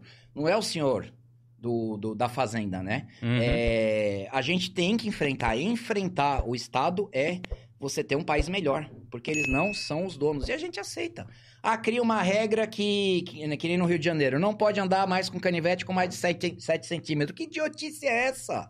Tem que ser questionar. Que imbecil. Foi um tal de Pudim o nome dele. Eu falei, imbecil, desculpa se for uma autoridade. Hoje o senhor é imbecil. O imbecil fez uma regra dessa. Eu, no Rio de Janeiro, pegaria um canivete de 10 centímetros, que é lâmina. Porque lei é maravilhosa, né? É a lâmina. Eu ah, tá falando da lâmina, é, não é? 10 centímetros de lâmina. De lâmina. Eu meteria num cabo de lança. Eu andaria com uma lança no Rio de Janeiro. Ou então com uma arma feita, um, um- um taco de beisebol, com 10 lâminas de 10 centímetros do lado. Tô na lei. Tô- e isso no Brasil é normal. Tô na lei. Tô na lei. Tem um comentário interessante aqui da Vanessa Sachs. O entregador veio deixar minhas espadas aqui e perguntou assustado se eu ia matar o marido. Eu, moço, nem marido eu tenho. Mulher com faca assusta mais que homem com faca. Agora eu fiquei em dúvida nessa nem marido eu tenho. Eu já tive. Já tive uns oito, né? Nem eu tenho, mas. Moça, nem marido eu tenho. Eu tava aguardando essas facas chegarem, essas espadas chegarem, para eu pegar o primeiro homem com elas. É, eu só mato quem faz pergunta idiota. Era... Você vai pedir gorjeta? Veterinário Mateiro. Sou fã do mestre há muitos anos, referencio nos meus vídeos. Ele mudou minha vida pra melhor. Qual o tamanho mínimo de lâmina de canivete para utilizar, assustar, o marco indica? Cara, então pelo menos os tais 10 centímetros. Esse aqui, na verdade, é um pouco mais, é quase 11. Pelo menos isso aqui, pra, pra assustar, esse aqui. Pra assustar esse aqui, você é bater, você sabe. Mas assim, é, pra assustar, o outro tem que ver a lâmina. Isso é pergunta interessante. Pra assustar, a lâmina tem que ser visível. Tanto que a gente usa muito essas facas pretas. Por quê? Você não vê muito o movimento dela.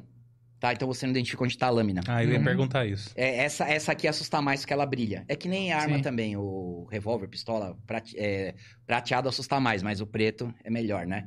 Ah, então a lâmina visível pra assustar. Pra assustar, a lâmina visível melhor. Porém, porém, tem horas que você precisa usar. Aí a lâmina oculta é melhor.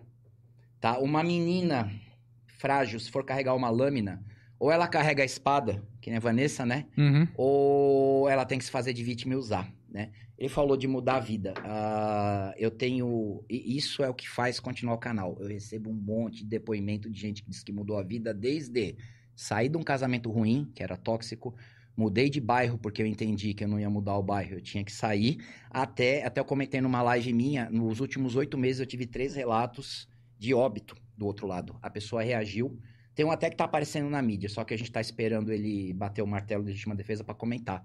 Uhum. É, mas de reagir, por quê? Porque por causa do canal, comprou um canivete, aprendeu a fazer meia dúzia de furo. Só isso. Não, não virou mestre da faca. Não fez duas dúzias de aula, não pegou um porcaria no certificado online comigo. Não. Ele aprendeu a portar, aprendeu a tirar do bolso na hora certa. Estratégia é mais importante do que o movimento. E Sim. entendeu que tinha que usar. Tá? Foram três. É, uma menina em São Paulo foi com uma arma de fogo. Uma aluna é, foi assaltada, ela tem o porte, e aí ela conseguiu reagir, mandou um para o inferno, como a gente falou dos policiais, o Uhum. outro foi preso. É, um rapaz foi um maluco que invadiu a casa dele, dizendo que ia matar. Ele falou pra mim, cara, se não fosse você, minha mãe ia morrer. O cara escreve falando, se não fosse você, minha mãe ia estar morta. Como é que você recebe essa mensagem?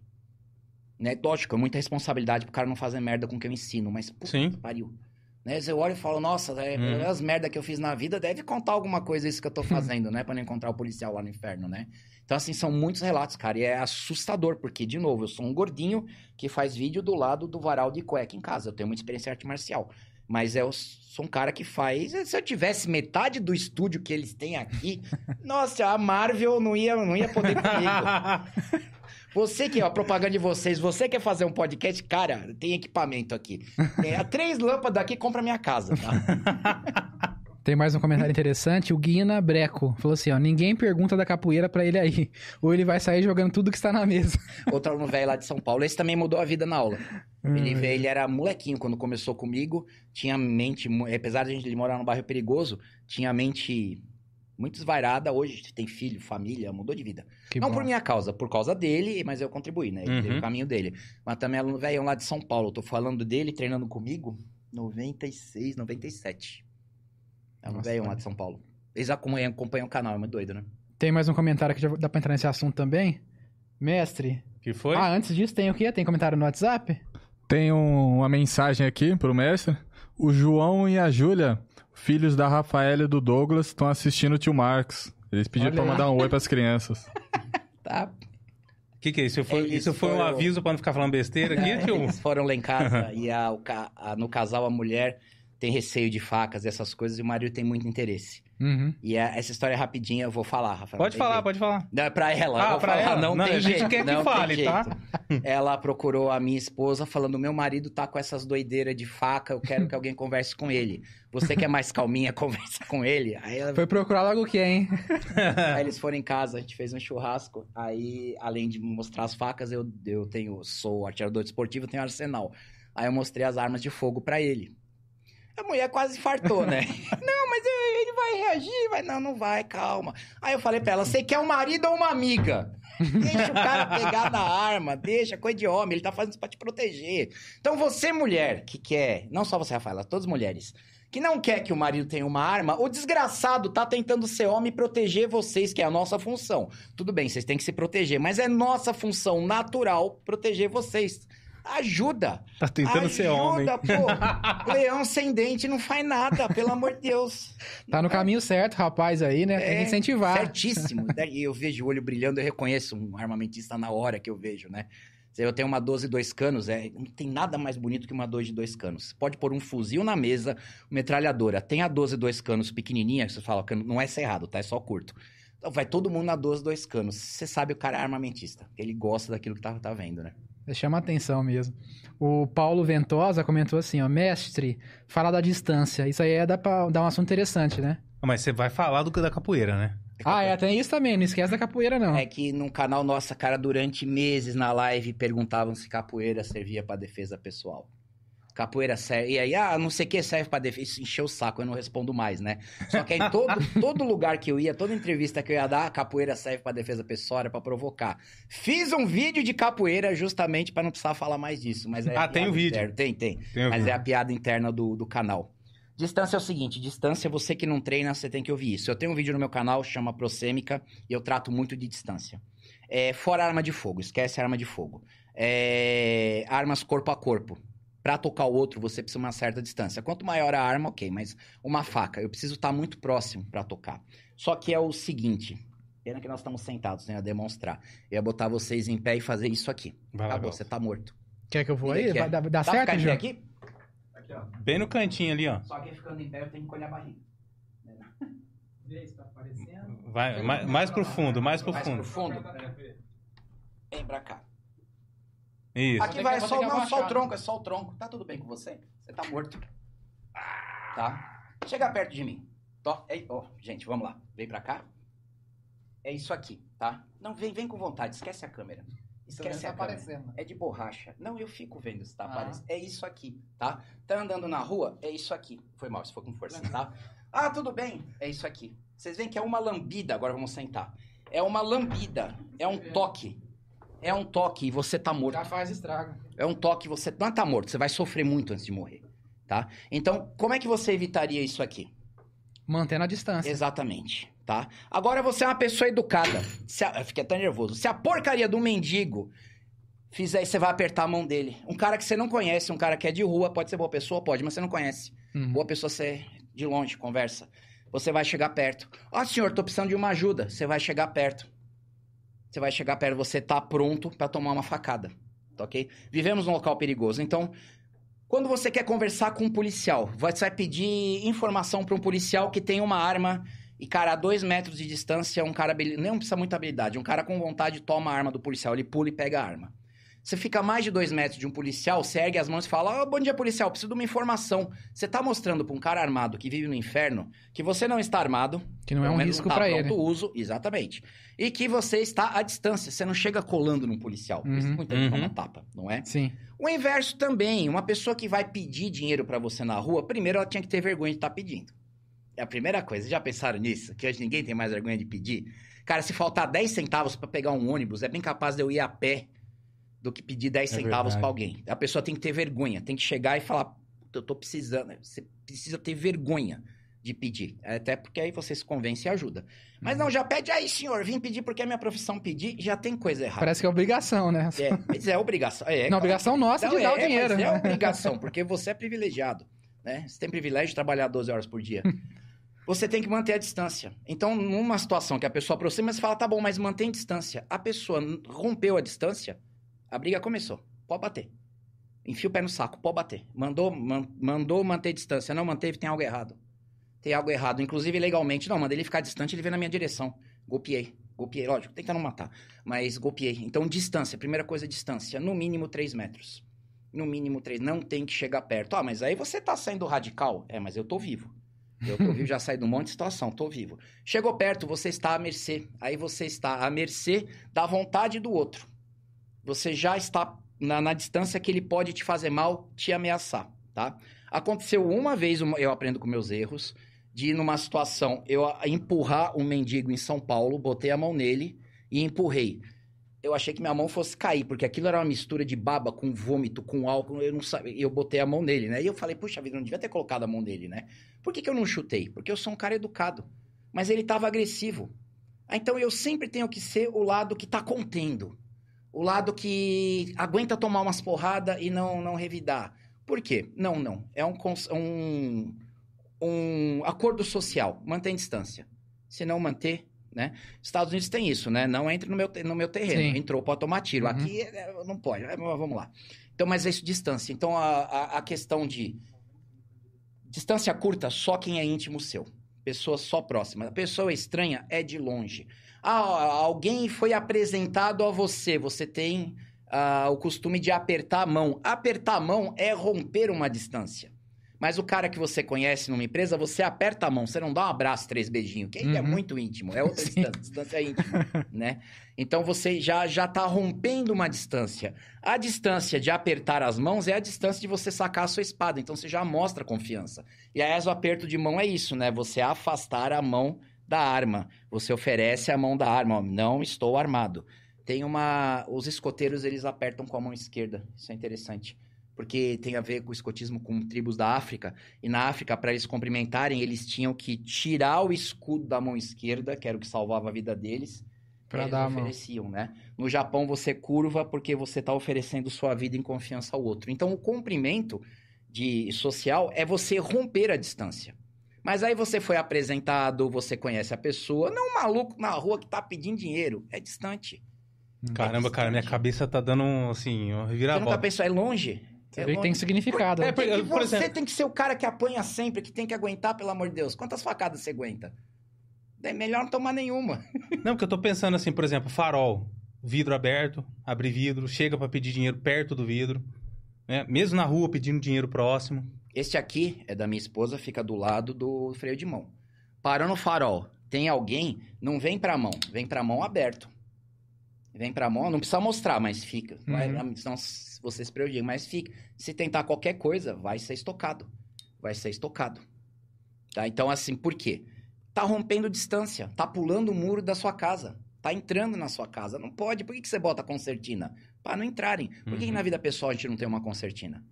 Né? São Paulo é um pouco mais perigoso por isso, porque lá é muita gente. Você vai no metrô, no centro, verdade. a pessoa tá a um metro de você, é muito comum. Mas São Paulo tem uma coisa, ninguém conversa com você. Tá todo mundo andando na rua, falou com você, tem coisa errada. Tem coisa errada. Aqui em Ribeirão as pessoas são mais... Uhum. É legal isso, é legal porque aqui permite. Mas São Paulo é tudo muito fechado. Alguém falou com você, tem coisa errada. Por isso você precisa aprender a se aproximar das pessoas, né? O cara toca na sua casa 11 da noite pra pedir alguma coisa, comida. Isso é hora de, de, de pedir? Não é. Ah, o coitado, não, coitado sou eu que trabalhei o dia inteiro, tem que abrir a porta às 11 da noite. Não, vem entre, vem no horário comercial e fala, "Ó, tô com fome, pode me ajudar? Tem um ser- serviço, não pede, né? Tem um serviço pra mim, mas não, 11 horas da noite. Isso é uma história que eu conto no canal, tava 11 horas da noite, 11 e meia. Tô, meu cachorro latiu, né? Eu tenho uns cães que cuidam da casa, relativo estranho. Aí eu olhei um cara na porta e falei, ó, pois não? Ele é, tô pedindo comida. Aí eu falei, olha, tem não. Tem nem uma bolachinha? Tem não. Tem água? Não tem. Você vai negar água pra alguém? Falei, vou. Aí o cara começou a reclamar, falei, já volto. Eu entrei e voltei com a espingarda. Simples assim. Onze e meia da noite, aí eu abri o portão, ele correu e tinha mais dois. Eles estavam fitando casa pra roubar. Eles vão roubar minha Uhum. vizinha, que é uma idosa. Eles, onze e meia da noite, três Então- caras querendo que eu chegasse perto do portão com a água, né? Eu ia abrir o portão pra dar água. Poxa, como é? Vamos... Se fosse... No, no recorte, vocês podem pôr aquele efeito da matemática aqui, pessoal, Aham. de meme. Começa a fazer conta. Tá, meu portão de grade. Vou com a garrafinha ou copo d'água, a marmita. Como é que eu vou passar? Eu vou abrir meu portão? Você entende? Num país que 99%, não, exatamente 99% não possui arma. Você entende? Aí o cara Aí ia ter brecha, é abertura dá muita pra minha brecha. esposa, para meus filhos? Não, não. Por que, que eu saí com a espingarda? Porque eu sou louco? Não, porque eu tinha que afastar o mal da rua. E não podia. Isso foi no governo Bolsonaro, não nesse do amor, tá? Agora não acontece mais. Só pode amar agora, Cometi agora um deslize? Cometi. Posso ser processado pelo que eu fiz? Se tiver imagem, sim. Se não tiver, não. É só uma história de YouTube. É, mas eu arrisquei, eu arrisquei, eu, eu arrisquei. Eu peguei a minha arma, que não podia estar municiada, né? Uma regra, depois eu falo disso. Municiei e saí à rua. Não podia, estava em porte legal de arma, para proteger minha família e os vizinhos. Saí, arrisco o processo, eu arrisco. Eu arrisco. Pessoal, pode me processar, eu aguento, eu aguento. Eu aguento por quê? Eu vou romper a lei para minha proteção. Lógico, sem ser burro e sem exagerar. Não ia atirar no cara. Se ele tivesse uma arma, eu ia. Né? Uhum. Mas não tinha. Mas ah, eu toquei ele porque a rua tem que estar segura. Ele tem que entender que aquele território tem eu e tem mais meia dúzia que cuidam. Que cuidam. Não sou eu sozinho, sozinho. Fica difícil. dissuadir, né? Isso é, exatamente. Arma é dissuasão. Uhum. É, A existência de arma na sociedade é dissuasão. Sabe aquela pessoa que fala, nossa, se liberar arma, vai todo mundo morrer no trânsito? Não, não vai. A- é, pergunta pra pessoa, se você tiver uma arma, você vai brigar no trânsito atirando as pessoas? Não, eu não. Então por que, que você repete essa baboseira? Não, não, mas aí os maridos vão atirar nas mulheres. Cara, se você, se você é casado com uma mulher e a mulher acha que você vai atirar nela, já tinha que ter o divórcio. Uhum. Uma Não coisa é errada. porque não é, não. E eu, E essa pessoa não assiste Cidade Alerta, né? Já acontece isso, né? Mesmo Isso sem aqui ter. mata mulheres. Isso aqui. O tal feminicídio, que eu acho Uhum. absurdo. Sabe por que é feminicídio? Porque a esquerda acha que a mulher é inferior. Porque senão seria só homicídio. Homicídio, é. É homicídio, é, né? verdade. Isso aqui, isso aqui. Isso aqui em casa. E é isso aqui que faz o cara desequilibrado, o cara bêbado, o cara drogado fazer merda. É isso não é arma de fogo. Uhum. Né? O, E o mulher cara- também, né? É também, É, também. também. É que, o, querendo ou não, a estatística maior é homem agredido. É homem. É. Mulher acusa falso de estupro, é diferente. Mas cada um tem suas crime, o armas. crime é outro, né? Mas inferi- o homem ele é mais forte. Isso, isso tem que aceitar. Por isso vocês mulheres precisam aprender a se defender. Agora, Uhum. se não é aprender a se defender, tá na casa com um marido que é agressivo, pelo amor de Deus, né? Aí também não, né? Se tem chance. Se você apanhou uma vez, se o cara tocou em você uma vez, já tem que pensar muito bem em sair. Porque a, o muro foi rompido, o portão Sim. do mendigo foi aberto.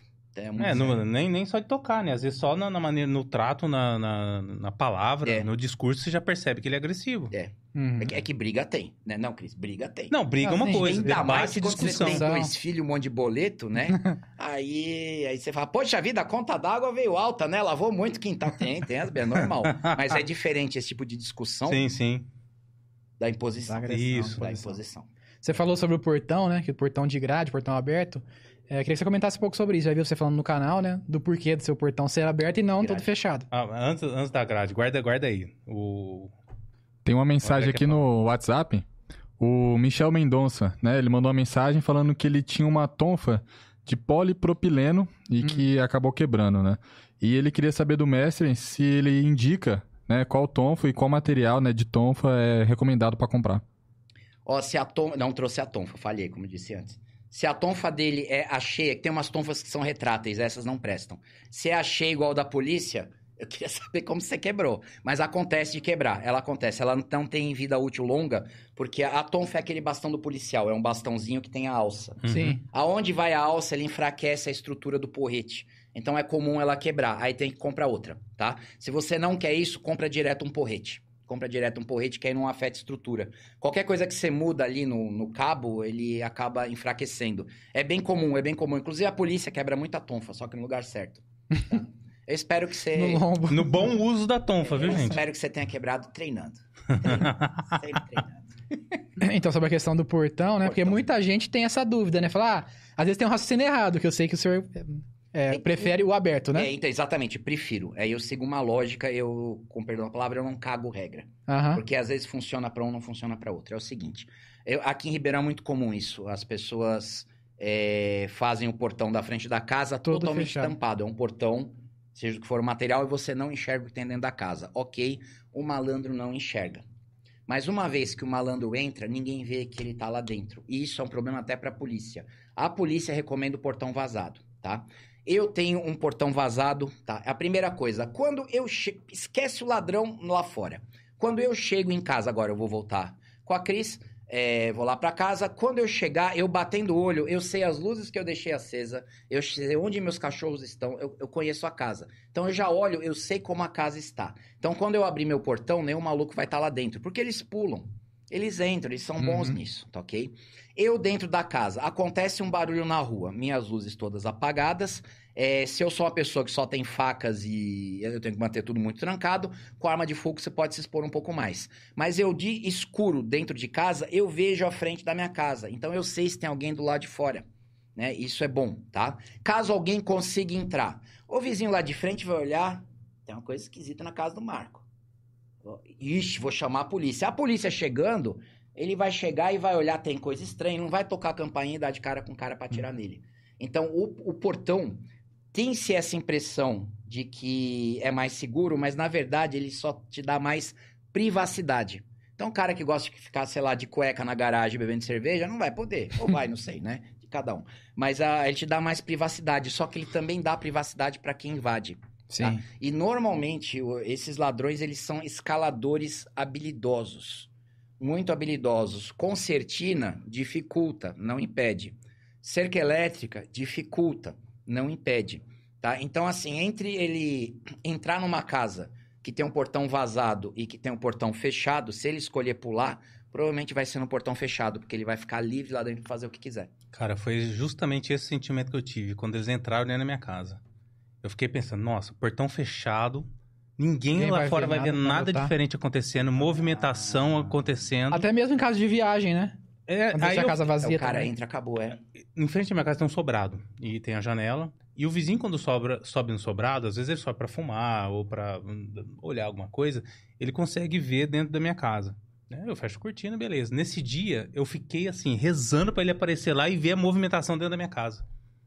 E não foi o que aconteceu, É. claro, né? É, às vezes você tem algum sinal entre vizinhos. Ah, aqui em Ribeirão, a conversa entre vizinhos é maior, pelo menos onde eu moro. Aí em São Paulo, não. A gente morou cinco anos num prédio e eu não sabia o nome do vizinho de frente do prédio. A gente começou a conhecer as pessoas quando ela virou síndica só. Porque as pessoas Uhum. chegavam a gente e a gente começou a conhecer, né? Mas a... aqui não, eu conheço meu vizinho, eu conheço a dona da, da vendinha, todo mundo tem contato, existe um grupo de zap no bairro, as câmeras de rua estão no grupo de zap, então a vizinhança se ajuda. Você perde um pouquinho de privacidade, mas você fica mais seguro. Não dá pra ter tudo, né? Então Sim. você tem alguns códigos, por exemplo, a moça da, da venda. Já aconteceu também no governo Bolsonaro, desse do amor eu nunca faria isso, tá? Ela ligou pro meu celular. Ela não liga. Né, Ela, a, gente tem, a gente tem um contato Uhum. zap pra eu poder falar, ah, fecha minha conta, né? Ela ligou e não falou nada. da hora. Coloquei a- o abridor de garrafas da Silva, porque é o que eu posso carregar. E fui lá. E fui lá. Olhei, olhei, olhei. Falei, o que aconteceu? Não, o cara tava esquisito aqui. O que tava acontecendo? Ela deu um toque. Ela deu um Ah. toque. Não dá pra ela chamar a polícia. Olha a polícia, tem um cara olhando pra minha cara. Não, me chamou. Eu levei o celular também, porque eu olhei, eu olhei o que estava acontecendo, né?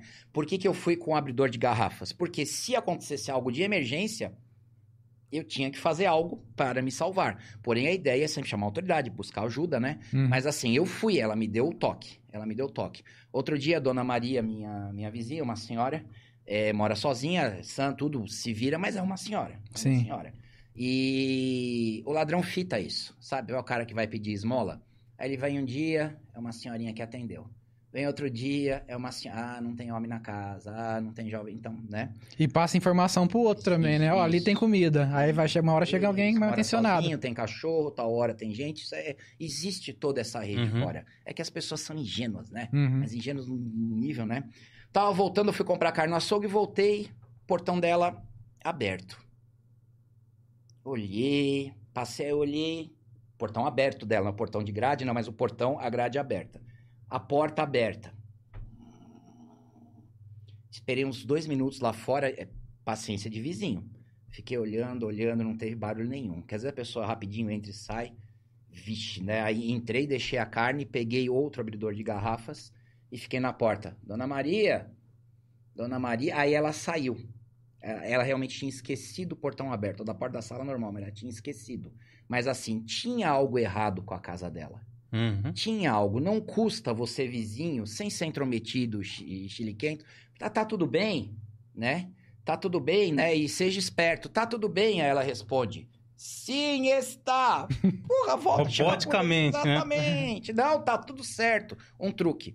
Se seu vizinho estiver com uma arma na sua cabeça, na sua casa, seu vizinho pergunta, tá tudo bem, e você tem que ser convincente, você fala, tô bem sim, José. Tô bem, sim. manda um abraço pra sua mãe.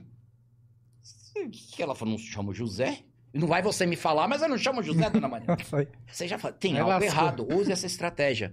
Ah, com a Cris a gente tem uma senha, que eu não vou falar aqui, que se caso liguem e fala de sequestro ou de alguma outra coisa, eu falo, tá, pede pra ela a senha, pra eu saber que é de verdade. Uhum. Então você tem algumas coisas que você pode estar fazendo e são simples. Só que uma coisa, a gente vive em comunidade. Não é pra ter, tudo bem que tem vizinho que é ruim, mas assim, tem que ter um mínimo Uhum. de convivência, porque o bairro, o bairro é o seu forte. Você precisa conversar com os vizinhos. Quando acontece algo errado, você precisa agir em prol. Quando seu vizinho é meio louco, não fica filmando e postando no, no Facebook. Haja em comunidade, né? Tem um outro nome, mas não pode usar mais no Brasil. Nos Estados Unidos é, é normal. permitido. É, é, eu le- eu lembro a delícia, mas aqui não pode. Não tem nada de errado com isso. Mas você precisa formar pequenos grupos de proteção. Pequenos grupos de proteção não são pessoas com máscara de caveira e fuzis. Quem dera fosse, mas não é. Mas são pessoas com informação, olhando, pessoas que conhecem a rotina, né? Sabe é, chamar a polícia, sabe o, a rotina do vizinho. Você forma isso na sua comunidade, você vai ficar um pouco menos inseguro. Isso pode mudar muito, principalmente os pequenos crimes. Cara, nossa. Temos um WhatsApp aqui. Azar, O- vai lá. Atila Grigio, ele tá assistindo, né? E falou: parabéns, mestre, pela clareza das ideias. É, é o pessoal que segue o canal direto. É... Minhas lives de domingo são debates, é uma conversa. Pena que eu não tô bebendo mais. Eu vou voltar a beber cerveja, é uma promessa que eu faço aqui. Próxima live vai ter cerveja. Vai. É minha desculpa, tá, Cris? Ah, então, eu ofereci pra ele Não, cerveja não. aqui. Ah, Ixi, não. Não, a- a- é, eu, eu, eu quero arriscar perder o meu canal, não dos outros, né? Derrubar aqui com o, o algoritmo. Tem mais mensagem ou não? Não. Tem no- no- na live tem muitas, tô Tem. olhando aqui, até difícil selecionar. O. Cara, o pessoal às vezes vai perguntar, né? Como que acabou a história do Michael lá? Eu cheguei domingo, é, sexta-feira, sábado à noite, 23 horas. Nesse dia, eu saí de uma festinha de aniversário e tal. Nesse dia, eu não dei a volta no balão. Minha, minha rua é uma rua sem saída. E ela dá. E ela. E tem um mato muito grande lá no Parque das Andorinhas. Hum. dá pra esse matagal, né? Toda vez eu tinha medo, eu falei, não, eu vou dar a volta lá, vou observar e vou depois eu entro na minha casa. Nesse dia eu não dei a volta É e portão eletrônico? a portão eletrônico. E eu abri o portão praticamente, olha só que idiotice, do meio do quarteirão. Eles eu- entraram com você? Entraram comigo. O que que eu fiz? Eu falei pra minha esposa assim, nossa, eu, eu vi, eu vi na internet, os caras falando que dá pra abrir o portão, que dá pra usar o crânio como antena. Vamos ver se funciona? No meio do quarteirão. Eu controlei, tum, portão lá, na, pum, abriu. Nossa. E nesse dia, eu não dei a volta. Eu poderia ter dado a volta. Aham. Com Né? judeus. Aí, conjunto de erros. Entrei, fechei o portão. Costumo fechar rápido, mas não adianta. Né? Porque assim, era três, quatro casas, já tava no mato. Não é? É. Não adianta. Aí a minha esposa falou assim, ó, tem gente aqui dentro. Falei, aonde? Eu olhei pra frente, né, pro, pro corredor da minha casa. Falei, não, não tem ninguém, né? Bati o farol. Falei, não, tem gente aqui, aqui dentro da garagem. Eu bati o olho assim, vi um só. Falei assim, ah, o que, que esse cara tá fazendo aqui dentro, né? Saí, abri a porta, 12 na cara. Aí, fica quieto. Beleza, a gente entrou, eu tava com os, os três, os dois pequenos dentro do carro, minha esposa grávida. Falei assim, ó, você pode levar o que você quiser, deixa eu tirar meus filhos. Resumindo, a gente entrou pra dentro de casa, eles não queriam o carro. Eles queriam é, rapelar a casa e levar tudo embora com o carro. Tá. Tudo, é. Não tinha, tinha, uma época que tava a febre saindo no Planalto, naquele, naquela É, região ali. não né? tinha nada dentro, bastante. dentro da minha casa. Um que eu tinha de valor mais é a TV, meu notebook de trabalho e o Xbox do meu filho, mais velho, né? Ah, pode levar, tal. E, cara, e eu fiquei... E ali, que, que eles colocaram o bode do meu bebê na, na, na minha cabeça e me deixaram sentado na sala. E minha esposa trancaram no quarto. Só que o que, que aconteceu nesse dia? Nesse dia que eu fui pra festa, eu esqueci o meu celular no quarto onde ela ficou trancada. E ela lembrou. Ah, o celular tá aqui dentro, o Mike esqueceu. Ah, trancaram ela sozinha. Com o, be- com, com o bebê, o bebê chorando. Tá, eu já falo Sozinha. uma coisa que ela tinha que ter feito lá dentro, mas continue. Aí ela pegou o celular, discou um 90 e o cara ia toda hora abrir o quarto. Discou um 90, atendeu. Ah, é, tá sendo assaltado. E ela, na hora que o cara abriu o, o- o quarto, ela colocou o celular entre o bebê e ela e o corpo dela. E o cara perguntou: Você tá falando com quem? Né? Ela, não, tô falando com ninguém, eu tô rezando, tô acalmando meu bebê, não sei o que, meu filho. Fechou ela de novo. Aí ela foi tentar falar de novo, acho que o cara ficou ouvindo atrás da porta. Abriu, cadê o, cadê o telefone? Cadê o telefone? Não tem nada comigo. Tirou assim o bebê, não tem nada comigo, levantou as mãos. E ela continuou. Aí ela falou o endereço rápido e colocou de novo lá dentro. Cadê o telefone? Não tem o telefone. Não, você vai me dar o telefone. Chamou, acho que chamou o outro cara, não sei o quê. Ela pegou o celular jogou debaixo do, do guarda-roupa. Né? Não tenho, não tenho. E nisso ela já tinha passado endereço, passado... e eu não tinha visto nada disso. Praticamente foi ela que salvou a minha família. Né? Porque os caras estavam lá dentro, o cara, um armado e tal. E deu, não deu cinco minutos, a polícia apareceu. Aí foi que aconteceu. Ele falou: ó, vai lá rápido, fora, assim, não sei que demora muito pra chegar, É, porque tem, tem todo um trâmite, Sim. né? É. Mas foi muito rápido. Chegaram muito rápido. E aí foi que. Ah, vai lá, fala pro. pro- eu achei que fosse o guarda, porque eu não sabia o que estava acontecendo. Foi ela que fez tudo, né? Uhum. E ele falou: ó, vai lá fora, fala pro, pro guarda que tá tudo bem, senão eu vou. Eu vou. Vou esfaquear toda a sua família aqui dentro, vou matar todo mundo. E eu falei, beleza, eu fui lá fora, abri o portão. Era a polícia. Né? O cara falou assim, ó. Ah, e eu tinha falado assim pra ele, ó. é, eu acho que é a polícia. Por que, que você acha que é a polícia? Ah, porque só a polícia coloca o farol debaixo do portão aqui. E o portão era fechado. Uhum. Só a polícia faz isso daqui. Então vai lá dentro, então vai lá, fala que tá tudo bem, que eu vou, senão eu vou matar todo mundo. Nessa eles pularam o muro rápido assim e foram pro mato, que tem um mato atrás da minha casa. E eu falei pro policial, não, ó, ó, tá tudo bem, tem, tem três lá dentro e, e armado. Cara, eles me colocaram pro chão, porque eu não sabia quem eu era também. Sim, sim, sim. né? Não sabe quem é você. Aí Você pode ser um vagabundo. Fiquei lá e a polícia entrou, e ele já tinha pulado o muro e, resumindo a história, a minha esposa, com o celular que eu esqueci dentro do quarto onde já foi trancada, É, agora, ó, é, o conjunto de erros foi o portão. Eu, vou te tirar, né? Sua esposa usou a cabeça. Você usa a sua cabeça de antena. Pelo amor de Deus! Eu ficaria preocupado com antena demais, mas tudo bem. Mas, mas é um conjunto de erros. Não foi o portão. Não foi o balão. Foi o conjunto. Se você tivesse feito o balão, eles não teriam ido. eu não teria Se visto você não tivesse brincado, não teria acontecido. Então é um conjunto. Por isso que as pequenas coisas que você faz podem ajudar a não acontecer. Uma coisinha pode bloquear a ação do bandido. É o conjunto de erros. Uma coisinha que você não tivesse feito, provavelmente esses caras já estavam lá antes outras vezes e você não foi pego. Ou outras pessoas passaram e eles não conseguiram a brecha. O conjunto de erros levou a isso. Por isso que é importante é, prestar atenção e às vezes pequenas coisinhas. Ah, isso é bobo. Não, não é. Não é. Sua esposa, sua esposa. É, se eu fosse sua esposa, é, eu blocaria aquela porta com móvel, com madeira, foda-se você. Salvo eu e bebê. Primeira coisa, porque são dois a menos de refém. São dois a menos. Bloqueia a porta e tra... porque assim, é, se você tivesse chance de fazer algo com ela como refém, menos ainda. Tá? Eu blocaria a porta. É uma ordem que eu dou em casa. Se acontecer algo, recua, se fecha, eu vejo o que dá pra fazer. Não se importem comigo. Não tô dizendo que você tinha que ter feito Sim. isso, mas é assim, se der, quanto menos acesso eles tiverem, melhor.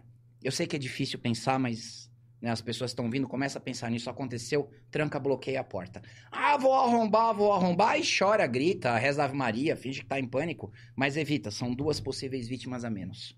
Parece que é frieza, mas são duas possibilidades. Se eles resolvessem matar todo mundo, pelo menos ela e o bebê estariam salvos. Uhum. Tá? É complicado. Bloqueia com os móveis, a porta. Uhum. Então aí é. Aí você precisa começar a pensar nisso antes. Né? No meu quarto eu tenho como bloquear. Né? O... Na minha, a minha casa é, é um forte. Se a pessoa entrar, se a gente conseguir pro segundo andar da minha casa, shh, nem- não é um desafio, tá? Mas nem a polícia entra. Só entra matando todo mundo. É, gastando muita munição. A casa já é meio pensada pra isso, mas sem ser aquela coisa ah, louca, né? Não pense assalto todo dia. Não, não. O portão é trancado, eu tenho cães, eu tenho um corredor que dificulta acesso, mas tudo muito simples, mas pensado para me proteger. Sempre fica celular no segundo andar, tem telefone embaixo, numa parte de trás também tem telefone, então sempre tem contato com a rua. E sempre lembra que, por exemplo, sua esposa estivesse trancado no quarto, ela podia gritar pro vizinho: "Socorro, tô sendo assaltada". O ladrão não quer isso. Tá? E mesmo assim o ladrão fala: ah, "Vou matar todo mundo". O ladrão ser perseguido pela polícia, principalmente aqui em São Paulo, porque ele entrou numa casa, é uma coisa. Mata alguém. Mata alguém. Eles vão agir dentro da lei, vocês podem ter certeza. Conheço um monte de polícia. Tudo haja, matou trabalhador, a caçada muda. A caçada muda. Tá, roubou? Cara, eles nem, nem, nem conseguem lidar com tudo isso. Mas matou alguém, a caçada muda. O ladrão sabe disso. Vocês sabem o que tá acontecendo lá em Santos, né? Que mataram o, Sim. né? né? A contagem parece estar em 20. Eu acho que, como a excelentíssima Dilma diria, vamos dobrar essa meta. Porque precisa, precisa dar o aviso. É, Então o ladrão, ele não. Ele não quer fazer besteira. Se ele vai ser pego, né? Ele tem medo. A história que o ladrão não tem medo é pra pôr medo em você. É uma situação desgraçada que você passou, mas você viu que foi um conjunto de pequenos erros. Sim. E não acontece. Acontece. Sim. Quem que é errado nessa história? O cara que foi te assaltar. Ele é o errado. Ele é o errado. Você não tem culpa nenhuma. Mas, infelizmente, você precisa ficar prestando atenção 24 horas por dia pra ver se um desgraçado não vai tirar o que você lutou Sim. pra ter. É, tem gente que pergunta, ah, mas você não tem vergonha de falar isso que você fez? Porque, assim, eu, eu nunca dei esse passo. Esse dia foi exatamente nesse dia. Olha só, que, que sorte. Você não tem vergonha de falar disso, disso daí, do, do- do- do- das ações que você teve antes dos caras entrarem na sua casa? Eu falei, claro que não. Você aprendeu? Eu Leva um aprendi e estou mostrando para outras, pras outras pessoas o que pode acontecer. Sim.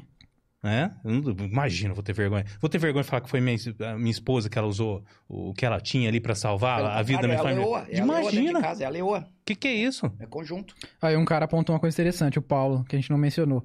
E ainda entrou de frente com o carro na garagem. Volta no balão, entrar de ré, atenção total. Hum, isso Então, tem tabu. Eu entendo, pessoal, mas isso tem tabu. Quando a gente chega em casa, é padrão. A gente chega em duplo. Se, se minha esposa chega e eu estou em casa, eu saio pra porta com nada na mão e olhando ela entrar. Com o portão. O portão Uhum. abre, ela entra, fica eu, tem um pastor de 45 quilos, a gente fica olhando, entrar. Se entrar alguém junto, eu só grito, deita. E é bom ela deitar. É bom a esposa obedecer, né? É bom- eu só falo deita, porque o que tiver acima da linha do meu umbigo vai levar chumbo. Independe do que for, tá? Então a gente tem esse padrão. E quando a gente chega junto, o carro entra de para na garagem, eu saio, eu saio, fico olhando em volta, ela abre o portão e entra, aí eu entro junto. Só que o carro entrar de frente é mais rápido. O carro entrar de frente, você manobrar pra entrar de ré, se o cara tiver armado, ele já vai bater no seu vidro e vai falar: "Aí, mano, sai". Uhum. Ela abre a porra do portão, eu vou atirar em você. Eu vou atirar em você, vou pegar o controle e vou entrar. Então é meio tabu, é meio Uhum. tabu isso, tá? Eu prefiro nesse padrão que nós temos que quando eu estou junto, eu saio, eu saio do carro e olho. O cara acha que é um segurança de banco que tá ali. Eu olho em volta, a gente sempre olha antes, ela entra, eu entro, ela fecha o portão. Eu só só relaxo a hora que o portão bate. É, ou quando estão, quando ela está, ela buzina, eu vou para a porta, ela entra e eu tô de olho. Tá? Isso dá trabalho? Dá. Isso Tá, independente da hora? Depende da hora. Depende da hora. É que assim, a gente tem um padrão de horários, não vou falar aqui, mas a gente tem um padrão de Uhum. horários. Mas sempre que ela vai entrar com o carro, eu observo. E eu tô com o meu pastor do lado, por quê? Pastor não tem medo de morrer. Pastor não sabe o que é uma arma. O cachorro não sabe. O cachorro sabe que é um inimigo. Porque assim, se você vier pra cima de mim e eu puxar um cano, você vai ficar, ô, ô, ô, parei. Cachorro não tem isso. Então, quando o maluco vê um cachorro, ele sabe que se o cachorro avançar, ele vai ter que atirar muito no cachorro o cachorro parar. Até lá dá pra fazer outra coisa. Então, o cachorro, cachorro grande assusta muito por isso. Cachorro não tem essa moral. Ele viu que tem perigo, ele vai pra cima, ele vai tomar tiro por você. E o vagabundo sabe disso. Mas esse cachorro tem um treinamento prévio. Ah, cara, meu cachorro é um pastor. é, eu falo que quem treina pastor alemão, quem é treinador de pastor alemão é estelionatário, porque não precisa. É mesmo, cara. Nossa senhora, cara. Minha esposa que tá ouvindo QI uma coisa dessa agora, ela deve estar feliz. que o QI Da do natureza brasileiro tá em dele. 86, do, do pastor deve estar em 90.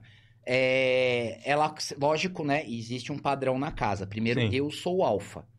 Ah, Eu sou a proteção. Ela está comigo. Ela sabe que comigo, primeiro eu, mas é- ela já eu já tive situações com ela. É, mas ela aprende a rotina da casa, ela aprende quando a pessoa é bem-vinda, ela aprende tudo isso muito rápido. Comandos de voz aprende muito, fica, vai, quem chegou, Cara, é portão, verdade. é muito rápido. O meu pitbull eu demorei pra dar uma treinada nele. Ah, Mas é comando básico, obediência, coisa e tal. É. Mas a, a, a pastor, foi- eu acho que foi três, quatro vezes em pouco É. tempo, ela já aprendeu tudo. É, é, Coisa é. que eu demorei semanas pra ensinar o, o Por isso que pitbull. usavam tanto na polícia, né? Na polícia pararam de usar, acho, por conta da, de mistura genética de pastor, começar a dar aquele problema de quadril. Ah, Sim, O sim. pastor precisa ser muito É bem... isso mesmo. É, muito bem selecionada a genética para não acontecer isso, né? Essa nossa tem essa seleção. É, mas é muito inteligente. Teve já situações de rua. Teve um- uma vez um acidente. Eu sou cheio de história, não é porque acontece comigo, é porque eu observo a minha volta. Nesse momento, deve ter umas oito pessoas aqui sofrendo alguma coisa e ninguém tá vendo. Por causa da minha profissão, eu aprendi a observar e por causa da minha burrice, eu aprendi a me meter, né? É, um carro parou na. eh, esperando a preferencial, um outro carro veio atrás e encheu. Acontece. Mas aí saiu dois caras grandes, bêbado, e o carro da frente era uma menina. E não vai chamar a polícia? E não... Ixi, eu falei, Nossa. tá esquisito. Nisso, dois moleque, magrelo, compraram a briga. Eles não tinham a menor chance com aqueles dois caras, mas compraram, eu já olhei e falei, puta. Já tá errado. Dois moleques exibindo coragem, não dá. Eu vou vai, ter que ir lá. Vai dar me, Tava M, com o pastor. Nossa, a hora que eles viram o pastor, eles deram o passo pra trás. Já, e ficou um bate-boca, um bate-boca, o cara era agressivo. Eram dois, era pai e filho. E aí, na agressividade, a pastora tava louca latindo pra ele. Ela não conhecia, mas ela entendia que aquilo era um problema. Aí o cara tentou vir pra cima, eu abri o bastão retrátil, né? Eu tinha um, o outro, era um outro bastão, é que ele quebrou esse dia. Já vou contar por quê. Aí o cara viu o bastão, ele desesperou, ele entrou no carro correndo, saiu tentando atropelar todo mundo. Eu com o bastão eu bati no carro, justamente pra marcar o carro. Chegou a rasgar a lataria. Tentou atropelar um monte de gente, fugiu, né? Ah, aí a polícia chegou, porque chamaram a polícia, acharam o carro por causa do rasgo. E vocês sabem o que ele esqueceu lá na cena do crime? Eu falei, quem que desceu do carro? Foi ele, ele esqueceu o pai. Foi Ah, ah, foi o filho? Não acredito. Esqueceu o pai, cara. Que aconteceu a confusão, ele fugiu, aí um cara olhou. Ué, o outro ficou. tá imobilizado, jogaram pro chão. Mas na hora que teve a muvuca, as pessoas foram tentar me ajudar a conter ele e não entrar no carro. Mas aí, com a situação de perigo, a pastora não deixou. Ela começou a correr em volta de mim num círculo, latindo, mas latindo e rosnando como eu nunca vi. Ela não deixava ninguém chegar perto de mim. Porque ela viu que eu estava em ação e ninguém ia chegar perto. Não treinei. Ela era ainda meio filhote, ela era novinha. Né? É, eles agem de forma instintiva. Uma outra vez eu em casa dormindo, ela no topo da escada, segundo andar, fez um row. Ela não latiu. Ela fez um row. Eu acordei, vixe, ela olhou pra mim, tem alguma coisa errada, tava acontecendo algo na rua. Aí peguei o abridor de garrafas, né, que eu, eu bebo cerveja, sempre tem abridor de garrafas. Aí desci e ela veio do meu lado muito diferente. Aí eu olhando pela janela, ela queria sair. Ela queria sair. Eu falei, bom, vou deixar. Abri a porta, deixo ela na frente, por quê? Porque ela vai apontar se tiver alguém pra onde está a pessoa. Uhum. Aí o abridor de garrafas faz o resto. Aí ela saiu, olhou e foi pro portão, aí eu saí. Quando eu saí, ela me viu, ela veio pra trás de mim e aí ela andava de um lado pro outro, atrás de mim, olhando. Ela olhava de um lado, ela não cruzava minha frente. Não sei porquê, mas é, é dela. E ela por trás. Então ela me via como o líder, eu estava protegendo a casa e ela fazia o papel dela. Sozinha. Sozinha. Sozinha. Fantástico. Pastor, assim, é, primeiro cachorro é tudo de bom, mas pastor pra casa é muito bom. E pastor, eu não a treinei como um cão de serviço. Ela é um cão de casa e me ajuda. Por quê? Porque eu tenho filhos, né? Vão os alunos lá em casa. Então, quando ela está entre amigos, é um poodle. Dá até raiva. Às vezes tá lá no tatame e o William confirma. Ela deita de barriga pra cima pra alguém coçar. Parece a minha, bicho. Igualzinho. Só que é um bicho de 45 quilos, é um lobo. Só que aí, quando, a, quando atestam, né? Uma vez um mendigo passando, latiu, ele não gostou que ela latiu, ele enfiou a mão pra dentro pra bater nela. Catou. Catou. Aí na, na porta da minha casa, como é academia, tem um monte de, de enfeites. Os enfeites são as armas. Aí eu peguei, eu peguei o facão da parede. E aí eu fui na direção. O cara achou que fosse cortar o braço dele. Foi maravilhoso. Ele desesperado, aí eu dei o comando. Falei, Bela, solta. Aí ela soltou. Nunca tinha dado esse comando. Só falei, solta. Ela soltou, ela entendeu que é algo errado. Aí o cara falou, é, seu cachorro me mordeu. Eu falei, não, filha da puta, desculpa lá. Falei, não, filha da puta, eu vou enfiar o mal aqui dentro, no facão. Aí ele correu. Mas aí ela viu que houve uma invasão e pegou. Depois taca remédio, né? Comeu carne podre, né? Mas é, é- ela fez, ela não foi treinada, ela tem um instinto. Só que também o que não pode é você coibir esse instinto. Tipo, seu cachorro tá latindo pra alguém na rua. É, cala a boca! Não. O cachorro tem que responder: Não, mano, desgraçado, eu tô te alertando e afastando ele. Como assim, cala a boca? É perigo. Então, você tem, se você tem um cão de alarme, você precisa olhar o que tá acontecendo. Sim. Se o cão te alerta, você precisa entender, né? Não é Quanto- sem motivo. né? Quanto mais inteligente o cão, melhor, né? É, o meu pitbull foi buscar bolinha pros vagabundos. Puta, que o Tô pessoal falando fala- sério. Que o Pitbull fala que é assassino, não é, né? Não, É- cara, é- eles entraram. Não, não sei, porque a- a- tem gente que explica assim, não, é porque como eles entraram com vocês, eles. É, ele, ele entendeu que era amigável. Pode ser. Aí ele, o que que ele fez? Ele viu gente nova lá, muvuca, né? À noite, não sei o quê. Foi lá, veio com a bolinha maciça desse tamanho. Ó, aquele jeitão dele, banando o rabo, o cara apontando. a- Ele vai morder, põe pra fora. Eu Falei, não, não, não vai morder, não. Peguei a bolinha dele, joguei pro fundo, ele foi correndo, voltou e fechou a porta. Mas ele foi buscar a bolinha pros vagabundos. Essa não pode ter criação de pai de pet, né? O senhor tava falando aí É. sobre ensinar o cachorro e tal, é, porque né? às vezes. foi- isso, né? Não, pode ser ter sido um erro meu, porque eu, eu, eu acredito que eu exagerei no, no cuidado. Porque o meu filho pequeno estava vindo, É, é, você tem um Pitbull. né? E eu peguei. O que, que eu fazia? Desde pequenininho? Puxava a orelha, puxava rabo, brincava. Todo mundo que chegava eu apresentava dentro Mas de casa. também é- eu acho que é a situação de entrar junto. É a situação de, de entrar junto, é diferente. Só que se você tem um cão de serviço que é treinado pra estranhar todo mundo que entra, aí você é aquele cão que tem que deixar trancado no quintal. Sim. Seus filhos não podem brincar, então é complicado. O teu caso foi um conjunto de pequenos erros. Foi azar. Foi azar. Foi azar. Só que a culpa, como eu falei, não é sua, é do cara que entrou. Pegaram depois, não? Pegaram, Bom, pegaram, prenderam. parei. Ah, tá. Pô, prenderam? Prenderam, né? É, tem deles deles? Prenderam. É, porque às vezes Você fazer uma pô, mas é, é, os policiais perguntou, a gente tá estranhando que eles não, não bateram em vocês. Porque esse grupo, eles sempre espancam, em todos os lugares que eles entram, espancam as pessoas. E eles não tocaram em vocês. Ah, se a polícia não tocou fogo onde eles moram, não? Cara. É, parando. De- de- intervalo comercial, Não, não produção. produção entre intervalo comercial tem um comentário mais ameno aqui, ó. Mestre veterinário Mateiro, de novo. Qual treino você indica para os seus alunos no ganho de força? Calistenia, crossfit ou academia? Crossfit é assim, cara tá zoando. Não, não é Buscando, zoeira, não, não é não. buscando potencializar os golpes na defesa. É. É, Primeiro, crossfit você vai se machucar. Então, pronto. pior que eu tenho um aluno que fazia crossfit e teve uma hérnia, cara, pelo amor de Deus, acabou com o treino dele. É, se você quer aprender a bater, bata. Bata. Flexão de braço ajuda? Ajuda. É, no meu treino, as pessoas não fazem condicionamento físico. É, polichinelo, essas coisas. Pulam. Ah, a produção falando que eu estou falando baixo. É, no meu treino, a, a gente não faz condicionamento físico comum que vocês veem. Meu treino é um pouquinho diferente. É, faz um aquecimento muito leve de alongamento e vai socar, socar, socar, socar, chutar, chutar, chutar. Por quê? Porque o aluno tem uma hora e meia de aula. Eu prefiro que ele se dedique a fazer esses movimentos. Então, a primeira coisa, quer aprender a socar? Soca, soca, soca. Cansou de socar, a mão tá machucada, não dá pra socar? Faz flexão, pode levantar peso, mas se você quiser, ah, por exemplo, aprender a escrever, o que, que você faz? Você escreve. Quer aprender a andar de bicicleta? Você anda de bicicleta. Quer aprender a socar? Soca, tá? Peso ajuda? Ajuda. Ainda mais hoje, conhecimento e tecnologia na área de musculação são excelentes, mas são treinamentos complementares. Eu sempre brigo no canal que você vê aquele instrutor de arte marcial com o bíceps inchado. Eu já olho e falo, hum, passa mais tempo na academia que socando. Porque quem soca tem tríceps e antebraço. Né? Tem ombro é diferente. Então fala, ah, o cara é. Aí é, eu falo, é, é, é, é só pra vender.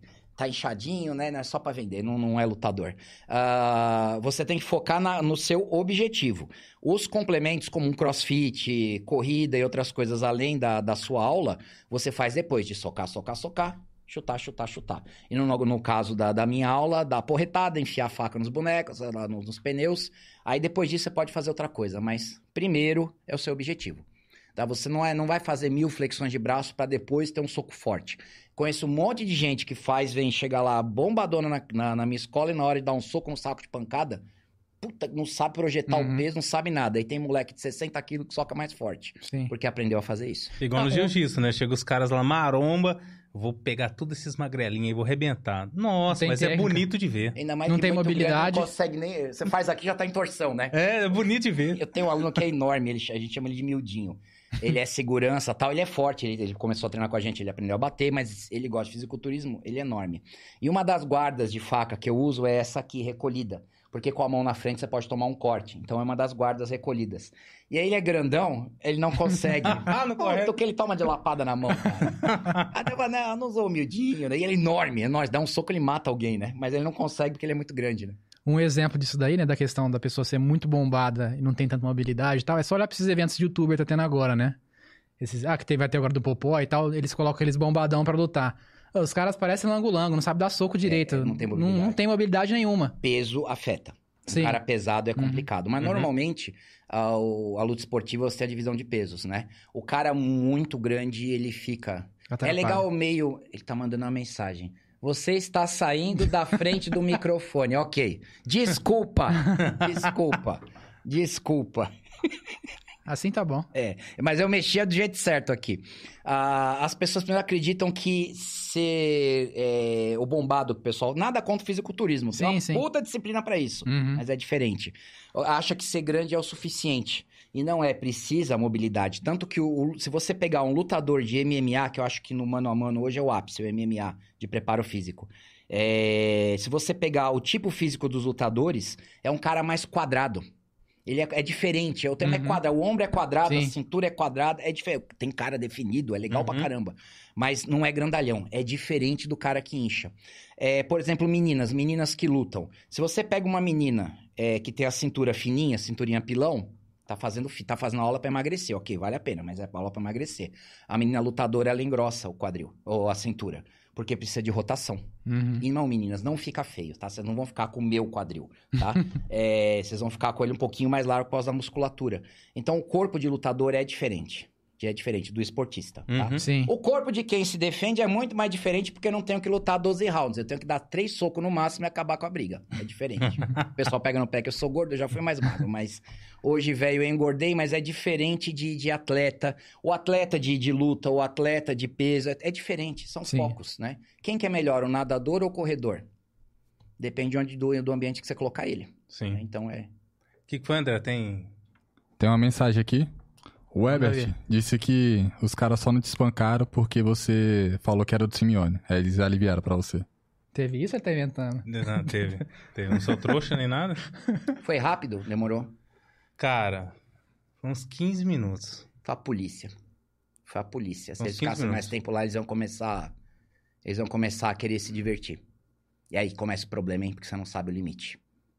E aí, é, é assim, ó, o dia que você fez foi correto, acho que provavelmente eu agiria da mesma forma, se não tem jeito. Mas aí você começa uma agressão, uma ameaça. Eu não sei, cara. Eu, eu, eu burro, eu burro, eu não sei. Aí eu ficaria olhando. Não, eu, eu pensei assim: hoje eu vou perder minha vida, porque se mexer com a minha esposa, meus Isso, filhos, isso. vou tomar tiro, vou tomar, mas eu- pelo menos alguém vai ouvir o tiro aqui. É. E corpo humano não é bexiga, que fura e explode. Às vezes você pode tomar um tiro e você leva um junto. Pelo menos eu, eu prego o empate nessa situação. Eu vou pro inferno, mas levo um junto. Eu vou pro inferno. Por isso que eu falei, as esposas, acontece isso, tranca. Tranca. Não tenta salvar seu marido. A função do seu marido é te salvar e morrer tentando. Então se tranca. Se tranca, fecha, pede socorro, faz escândalo. né? Por, por mais que tenha vídeos aí, não sei se você já viu, que vai assaltar o casal, o marido sai correndo e deixa a mulher. Empurra a mulher e sai correndo. Cara, Ó, são duas situações. Essa é mais nova, né? Isso é resultado de. De eu vou falar de anos de pessoal, no, falando no nosso ouvido, né? Isso é. Mas assim, você tem uma outra situação que é você vai reagir, sua mulher te segura. Não Ah, pode. cara, sim. nossa, Tem é verdade. Mulheres não pode. Se o marido resolveu fazer isso, deixa. Deixa, você vai morrer. Teve um caso em São Paulo, aquele da PM do Tô de Folga. Vocês viram isso? Hum, Em São Paulo teve uma briga, ah, um cara pegando o marginal que tentou roubar e a mulher apartando o marginal. Não, não bate nele, não mata ele, protegendo o marginal. Uhum. E aí tinha uma. Vocês não viram esse vídeo? Uma Não, PM não de folga no metrô Eu em São também. Paulo, ficou, ficou bem conhecido. Ah, não, Fardada vi, de braço PM. cruzado, ó, tá tendo uma briga ali, tô de folga, chama o Aham. 90. mas aí teve isso, mas o caso ali, o cara tava indo pra cima do ladrão e a mulher dele protegendo o ladrão. E uma coisa que pouca gente viu nessa filmagem, se você assistiu, assista de novo, que tem mais dois caras com esse marginal, os dois caras sem camisa, nesse vídeo estavam com o cara. É só bater o olho. Então ali aquele cara podia morrer na briga. E era um policial. Era um policial. Porra, que mulher é essa que vai proteger o bandido? Que mulher é essa que vai proteger o bandido, cara? Podia ter feito ela de refém, podia ter matado. Não, no caso de matar ela ia ser bom policial. Mas ah, não, não, não segure. E, e outra, você, seu, seu amigo resolveu brigar, não teve jeito. Vamos tirar a moralidade, não sei por que resolveu brigar.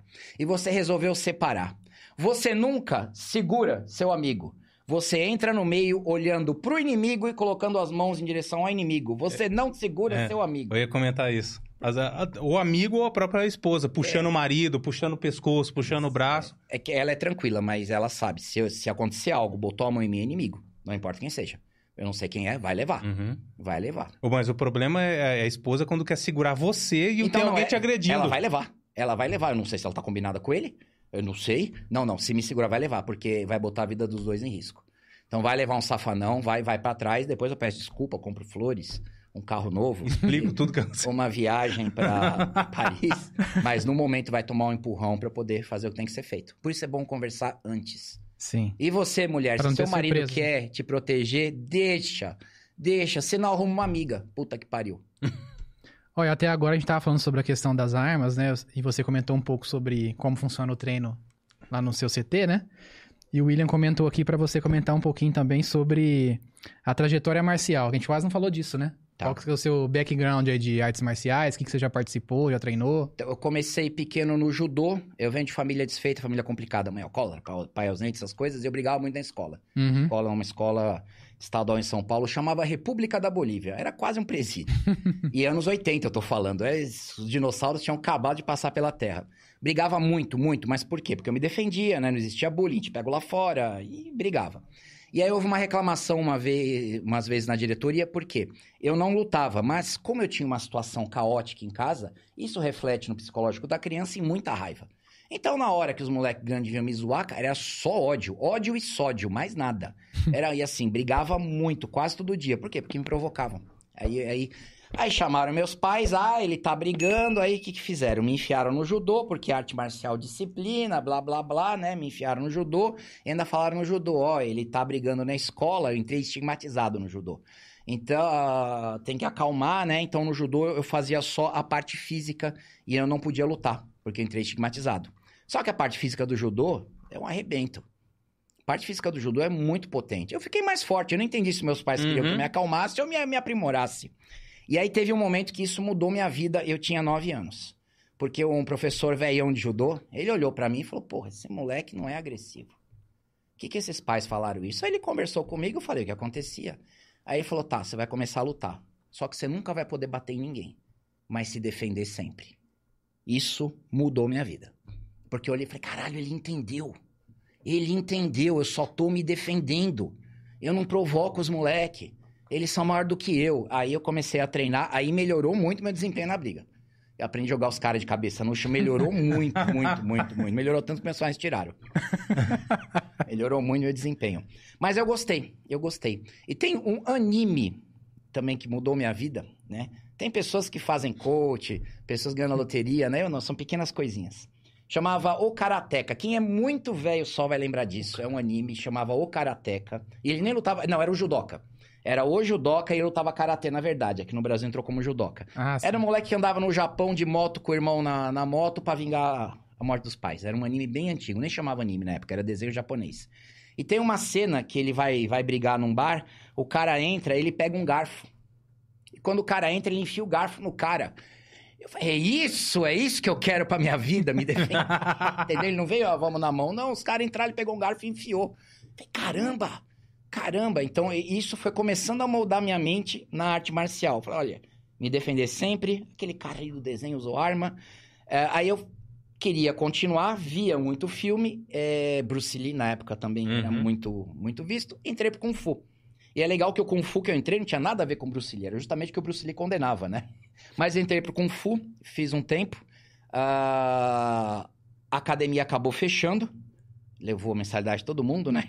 Tipo, Paga seis meses, né? Plano anual. Treinei um tempo de Kung Fu na rua com o pessoal que sobrou da academia, né? Aí fiquei uns dois anos sem treinar nada, por questões financeiras, eu saí de casa muito cedo, não conseguia. Aí assim que eu pude, eu voltei. Como eu tinha referência do Judô e do Kung Fu, na época eu voltei para o Kung Fu. Encontrei um, um mestre chinês que veio pro Brasil fugido da China, umas histórias bem bacanas. Era um Kung Fu muito válido fisicamente, muito válido de conhecimento, porém não tinha pancada. Não tinha, era um Kung Fu chinês bem de... Eu achei que fosse ao contrário. Não, não, não, não. Tem muito Kung Fu, é muito amplo.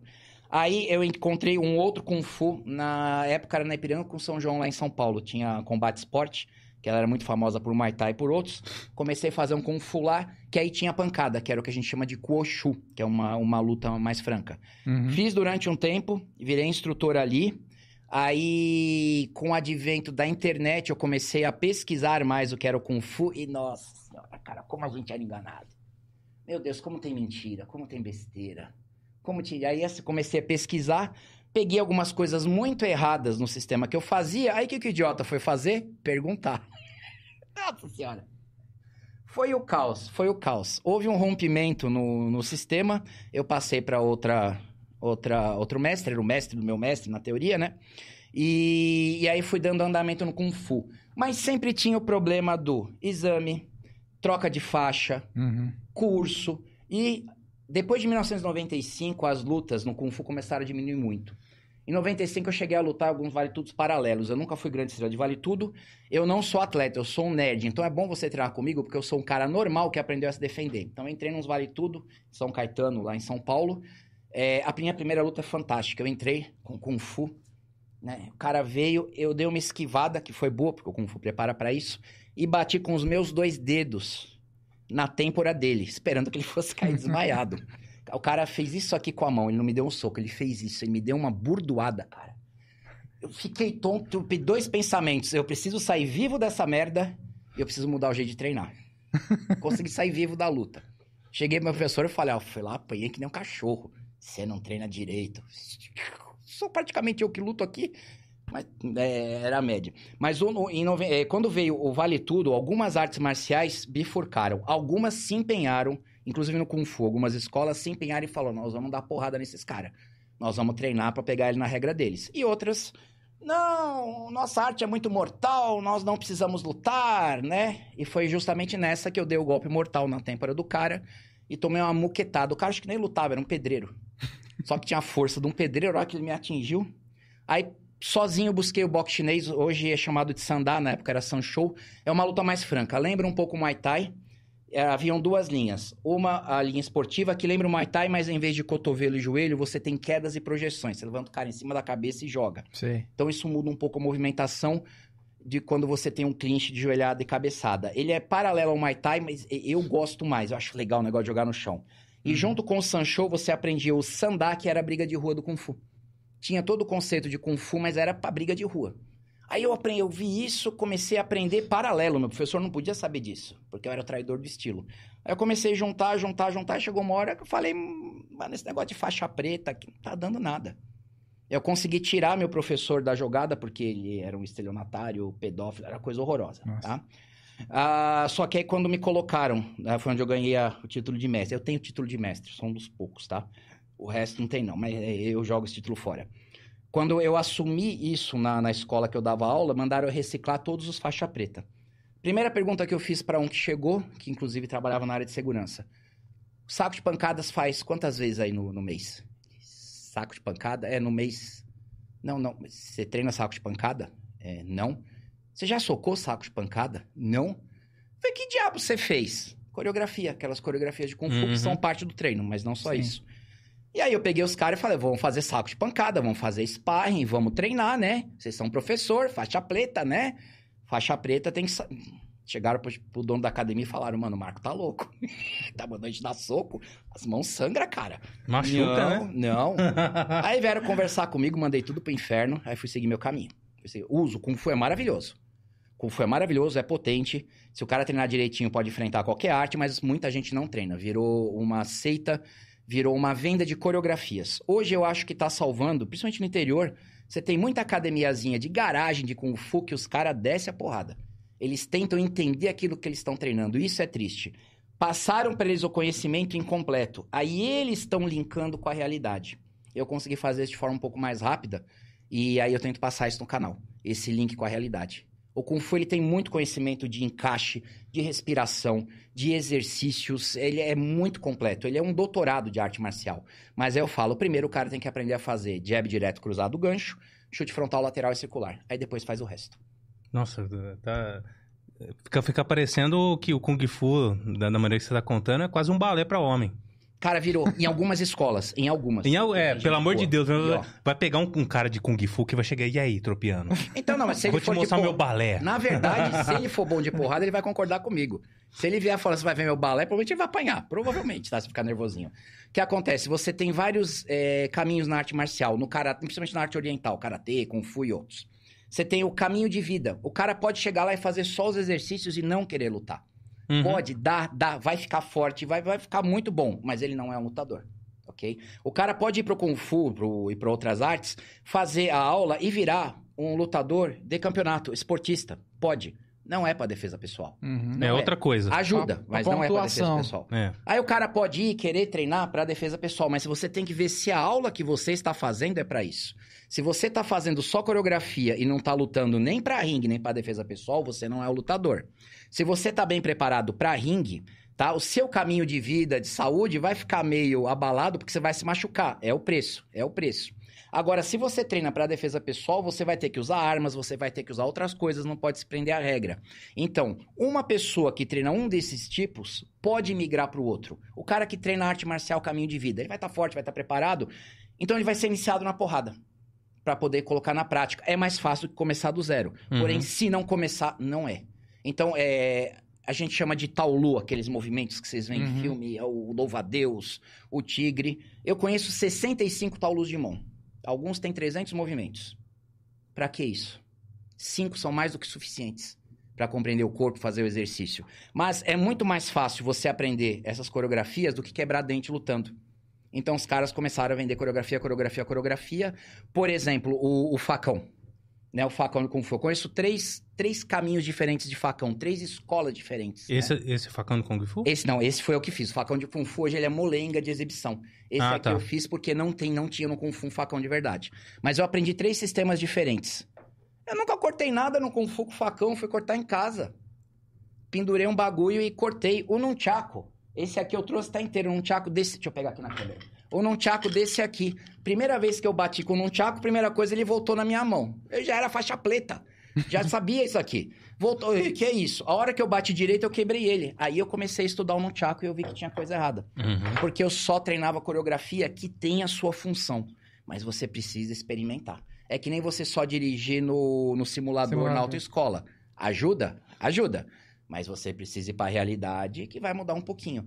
Então as pessoas começaram a vender essas coreografias, aí você forma um faixa preta que tem um peso. Primeiro, Kung Fu não tem faixa na origem. Quem tem faixa é judô e karatê. Acabou. Muay Thai nada tem graduação. Eles colocaram graduação, facilita a aula, mas em geral é exame. Em geral é exame. Em geral, tá? Tem bons professores que têm que usar gradua- graduação. Então eles começaram a vender, gradua- vender as coreografias, porque aí você é o mestre, você sabe usar lança, sabe usar uma labarda, Uhum. sabe usar uma espada. Não, cara, você aprendeu literalmente uma dança com isso. Ela é válida. As formas são válidas, mas você precisa testar. Ainda mais, e principalmente testar em dupla, fazer, lógico, de forma controlada, com armas de treino, os golpes, os ataques, o- as defesas. O Kali, que é uma arte filipina, que eu não sou formado em Kali, eu aprendi um pouco de Kali e eu uso na minha aula. É uma arte filipina, vai direto ao assunto com faca. E é sempre em dupla. Tem os treinos individuais, mas muito dupla. Vai furar, o outro vai defender com a mão. Vai furar, o outro vai cortar a sua mão. É sempre direto ao assunto. É uma arte muito mais simples, mas que acaba preparando mais rápido o aluno. Hoje eu vejo muitos professores como eu, de Kung Fu, aprender um pouquinho dessa arte filipina. Nossa, muda toda a aula. Porque a, a metodologia do Kali vai direto ao assunto. Aí você junta a riqueza do Kung Fu, vixi, você cria uma puta aula. Mas aí você não sabe se está dando aula de Kung Fu ou de Kali. E como o cidadão médio precisa da porcaria de um nome para arte marcial, fica difícil comercialmente. Sim. Eu dou aula de defesa pessoal. E acabou. E aí vocês falam do meu CT, se você quer treinar comigo, não, não quer. Você vai assistir meu canal, você vai maratonar meus vídeos, Aí nós vamos conversar pra ver se você quer treinar comigo. Não sou eu rejeitando, é que eu não quero que você perca tempo. Entendeu? Eu aceito no máximo 20 alunos lá, porque eu sou vagabundo, eu só quero 20 alunos e não é numa aula. É distribuído de segunda a sexta, das 5 às 10. Porque eu quero pegar na mãozinha do aluno, eu quero que ele aprenda, eu quero que o cara que não seja violento por natureza aprenda a se defender. Numa aula massificada, que às vezes é necessário para sustento da academia, você não consegue fazer isso. Então eu sacrifiquei um pouco o lado do ganho na escola, ajuda com o canal, para eu poder dar aula que eu acredito que seja melhor. Que nem sempre é possível por questão comercial. Tem qualidade. Agora eu desandei a falar, né? Foi. O, o, o karatê, ele. Bom, assim, eu, eu treino karatê desde os 9 anos, né? Fui até os 16 anos treinando bem, cheguei até a faixa marrom. E olhando tudo isso que você tá falando do Kung Fu, parece, me parece, pelo que eu vi o karatê falando que região e um pouquinho de São Paulo, que não teve tanta variação, principalmente o Shotokan e o Kyokushin, né? Não tem tanta variação quanto o Kung Fu. Porque o. Você, qual, o karatê tem quantos anos? Você tem ideia? É, é milenar? É milenar. Não é. Não é? 1910. 1910. O karatê foi montado, não é errado isso. O karatê Uhum. foi montado em 1910. Judô 1860, karatê 1910, eram esportes nacionais. Então ele já foi montado. O karatê, ele foi criado como uma coisa única, ainda que tem variações, tem Kyokushin, você tem Shotokan, Uhum. tem. Shotokan, sim. Mas ele é uma coisa, o karatê criado em 1910. O kung fu, ele é uma mistura de culturas da China. O kung fu não nasceu em Shaolin, ninguém sabe na verdade. Todo Uhum. mundo conta uma história da origem do kung fu, tá repetindo alguma idiotice que eu vi na juventude. Porque não tem, não tem muito material para tem isso. como traçar, né? O karatê foi tempo? criado como um método, quadradinho, o kung fu não. Né? Tanto que o, o pessoal fala muito do templo Shaolin, né? Sim. É- seria a origem do kung fu. Não é porque entra uma incoerência. Dizem que o kung fu tem 3 mil anos e o templo Shaolin é de 600 depois de Cristo. Então não dá a matemática, né? Mas ah, o templo Shaolin até é, mais ou menos 1960, quem tava lá era o abade, o porteiro e o cozinheiro. Já tinha falido aquilo fechado, não tinha mais a religião, não tinha mais nada. O que acontece? Jet Li começou a fazer filmes na época. Tempo Shaolin, Tempo Shaolin, Tempo Uhum. Shaolin. E a China olhou e falou: Ô, isso aí pode dar dinheiro. Aí eles revitalizaram o Templo Shaolin. Então o Templo Shaolin de hoje é uma releitura. A gente não tem ideia se era isso início. Uhum. É uma releitura. Só que se você fala a verdade, não vende. Só que depois de um tempo falando mentira, vem alguém e fala do casa. Aí fala a verdade, estraga tudo, né? Tem nada, nenhum problema com Shaolin. É uma releitura legal, mas é uma releitura. A gente acha, a gente não, na China, acha que era dessa forma. Não tem ideia. Não tem ideia. O único registro que tem de arma no tempo Shaolin é de 1200 balão, ou ba- bastão. É o único registro de alguém usando uma arma no tempo Shaolin. E Shaolin tem 108 armas diferentes. De onde veio isso? De onde veio isso? E aí eu acho que veio da necessidade de vender. Tem muita balela na arte marcial. O Taekwondo veio do Karatê. É o cara, eles tiveram que mudar de nome algumas coisas porque o esporte nacional coreano não podia ser japonês. Né? Teve dominação, separaram. Então tem muita história na arte marcial desnecessária. A história real é linda. Só que eu preciso florear pra dizer que a minha é melhor que Tem a que sua. romantizar, né? Você vê, você praticou karatê e achava que ele era milenar. Achava. Não, ele, ele é baseado na, numa luta que tinha em Okinawa, que tinha vindo da China. Então o pessoal fala que o, o karatê saiu do Kung Fu. Não, tinha Kung Fu, que Kung Fu não é uma coisa só, é um monte de coisa. Esse pessoal foi pra Okinawa e treinava do jeito deles. Já distanciou do método original. Já era o jeitinho deles treinarem. E aí o pessoal foi pra Okinawa, viu esse método de mão e falou: vamos adaptar e tornar um esporte nacional. É, essa origem não tem nada de errado com essa origem. E aí eles colocaram faixas tais quais a do judô. Um pouquinho diferente, mas o método de faixas veio disso. Então, no, no Kung Fu, no Muay Thai, até no boxe graduação em algumas escolas, isso veio tudo depois. Na minha humilde opinião, por conta de exame. Porque cobre exame. Apesar que o judô hoje cobre exame e o judô de exame é caro. Uhum. É, o do, do Karatê também. Porque você é federado, né? É, federação. Você vai virar pro esporte profissional, é, esportista profissional, pra que pagar a federação? Sim, Não posso Até aprender o- essa porcaria simplesmente, né? sim, sim. O jiu-jitsu veio do judô também, não veio? O contrário. Pelo que eu sei, é o contrário. O jiu-jitsu era arte, pelo que eu conheço. E o judô foi uma, não uma simplificação, mas uma adequação para um método mais tranquilo.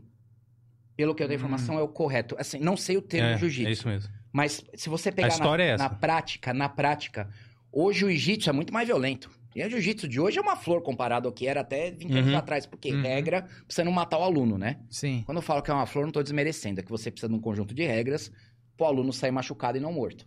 É, ele é, pega e joga pro chão e torce. O judô não, ele já tem um conjunto de regras, né? Tanto que o judô foi criado em 1960. Hum. Ele foi concebido como esporte nacional. E que é bom, judô, eu falo toda criança. Você tem um filho aí de 8 anos, bota no judô. Nunca mais vai botar a cabeça no chão. Vai aprender a aprender, vai ficar forte, vai ter disciplina. E começa no judô. É muito verdade, bom. concordo. Judô, judô. Bom, eu co- costumo indicar judô, karatê, jiu-jitsu, porque E vocês veem como eu fico sério, né, quando é esse assunto, né? Porque aí é minha profissão. Você Mas tem um marco interessante, é muita história, né? marco YouTube e o marco arte marcial. Arte marcial mexe com vida. Vida e Uhum. morte. Então, tem, e com a pessoa ser feita de otário. Então, é, o, o tom muda um pouco. E pelo que eu tô vendo aqui, o pessoal, eles te tratam. É até bom você falar sobre isso, né? Eu falei isso como. Eu perguntei isso pro Muruga. Eles têm você como mestre de fato. Sim. Existem, existem algumas pessoas, professores, não sei o do que chamar, né? Que na arte marcial a gente costuma chamar o nosso líder, o nosso professor de mestre. E ele não é só mestre na questão de, de, de aprender arte marcial, aprender movimento, aprender a lidar com ferramentas. Ele é mestre é, e trabalha o caráter, trabalha disciplina, trabalha virtude. Como que você vê isso? Então, primeiro você teve sorte. Porque tem muito cara que simplesmente é um papagaio de técnica hoje em dia. Hoje tá muito fácil pegar certificado, você teve sorte. Então, é, você tem pai, não tem? Tenho. Você pode não ter conhecido, mas deve ter, né? Tenho. Tem, tem. Conheço, Você chama ele de pai. pai. Seu vizinho tem pai? Ele chama o pai dele de pai. Ele chama o seu pai de pai? Não. Não, é a mesma coisa. Então, você chamar a pessoa que te ensina de mestre, ok. Ok, é válido. Mas a questão é, você eu chegar aqui e falar, "Ah, me chame de mestre Marco. Eu não ensinei porcaria nenhuma, você nunca me viu lutando, pelo amor de Deus. É pra eu arrotar aqui. Não me chame de mestre, eu sei. É o título. É o título, né? Ah, um cara de Kung Fu, que eu não vou citar o nome, mas é bem conhecido, escreveu num problema que a gente teve no Brasil. A gente foi expulso de uma federação no Brasil, né? Ah, ele escreveu pra essa federação e ele falou: Meu, meu nome é mestre fulano de tal. Ele, "Ah, Seu nome é mestre? Ó, já tomou essa, né? A Era certidão de nascimento. era o né? general de Taiwan, já deu a lapada. A gente já tinha se expulso da federação. Aí vem um brasileiro. é? E é isso, o cara coloca no, no YouTube. Eu entendo. Você coloca mestre no YouTube, você não precisa. Não é má pessoa. Você tá repetindo aquilo que te falaram, mas pensa. Quando você coloca o nome mestre, pode ser alguma referência ao que você faz, mas você tem um mal intencionado que já se impõe. Já se impõe, eu sou mestre, então eu sei, eu detenho conhecimento. E quando é um conhecimento exótico, que nem arte marcial, que às vezes não tem comprovação, que às vezes não, eu posso te matar com toque, mas eu não vou te matar. Então, mas você tem que acreditar que eu te mato com toque porque eu sou mestre. Então começa a dar, dar voz pro mal intencionado. Então, assim, o pessoal me chama de mestre, que é uma brincadeira. Que na década de 80 e 90, o Kung Fu principalmente foi uma ascensão social. O cara era analfabeto, o chinês picareta pegava o cara, formava rapidinho com meia dúzia de coreografia, virava mestre. Então, ao invés de ele ser, que nem o Lula fala, um ajudante geral que não pega mulher, ele acabava virando mestre. Aí você perguntava, o que, que você faz? Sou mestre. Era bem, sou mestre. Aí essa é a minha piada com o mestre. Aí o pessoal me chama de mestre com X com isso. Por isso, a questão do mestre é essa, o cara se impor como uma autoridade, né? É um termo roubado da, do acadêmico, né? O cara Uhum. acadêmico mestre tem mestrado. O mestre de arte marcial tem um certificado que muita gente vende.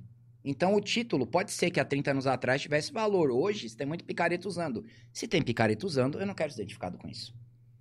Né? O que, que você faz? Ah, eu treino artes marciais, sei lá, há 40 anos. Ah, então o cara é mestre de arte marcial, ele tem alunos, ele tem. Uhum. É um mestre, mas ele não, ele, ele não precisa se apresentar. Uhum. É, E- não e acaba- um pipi tão pequeno pra ter que falar isso, entendeu?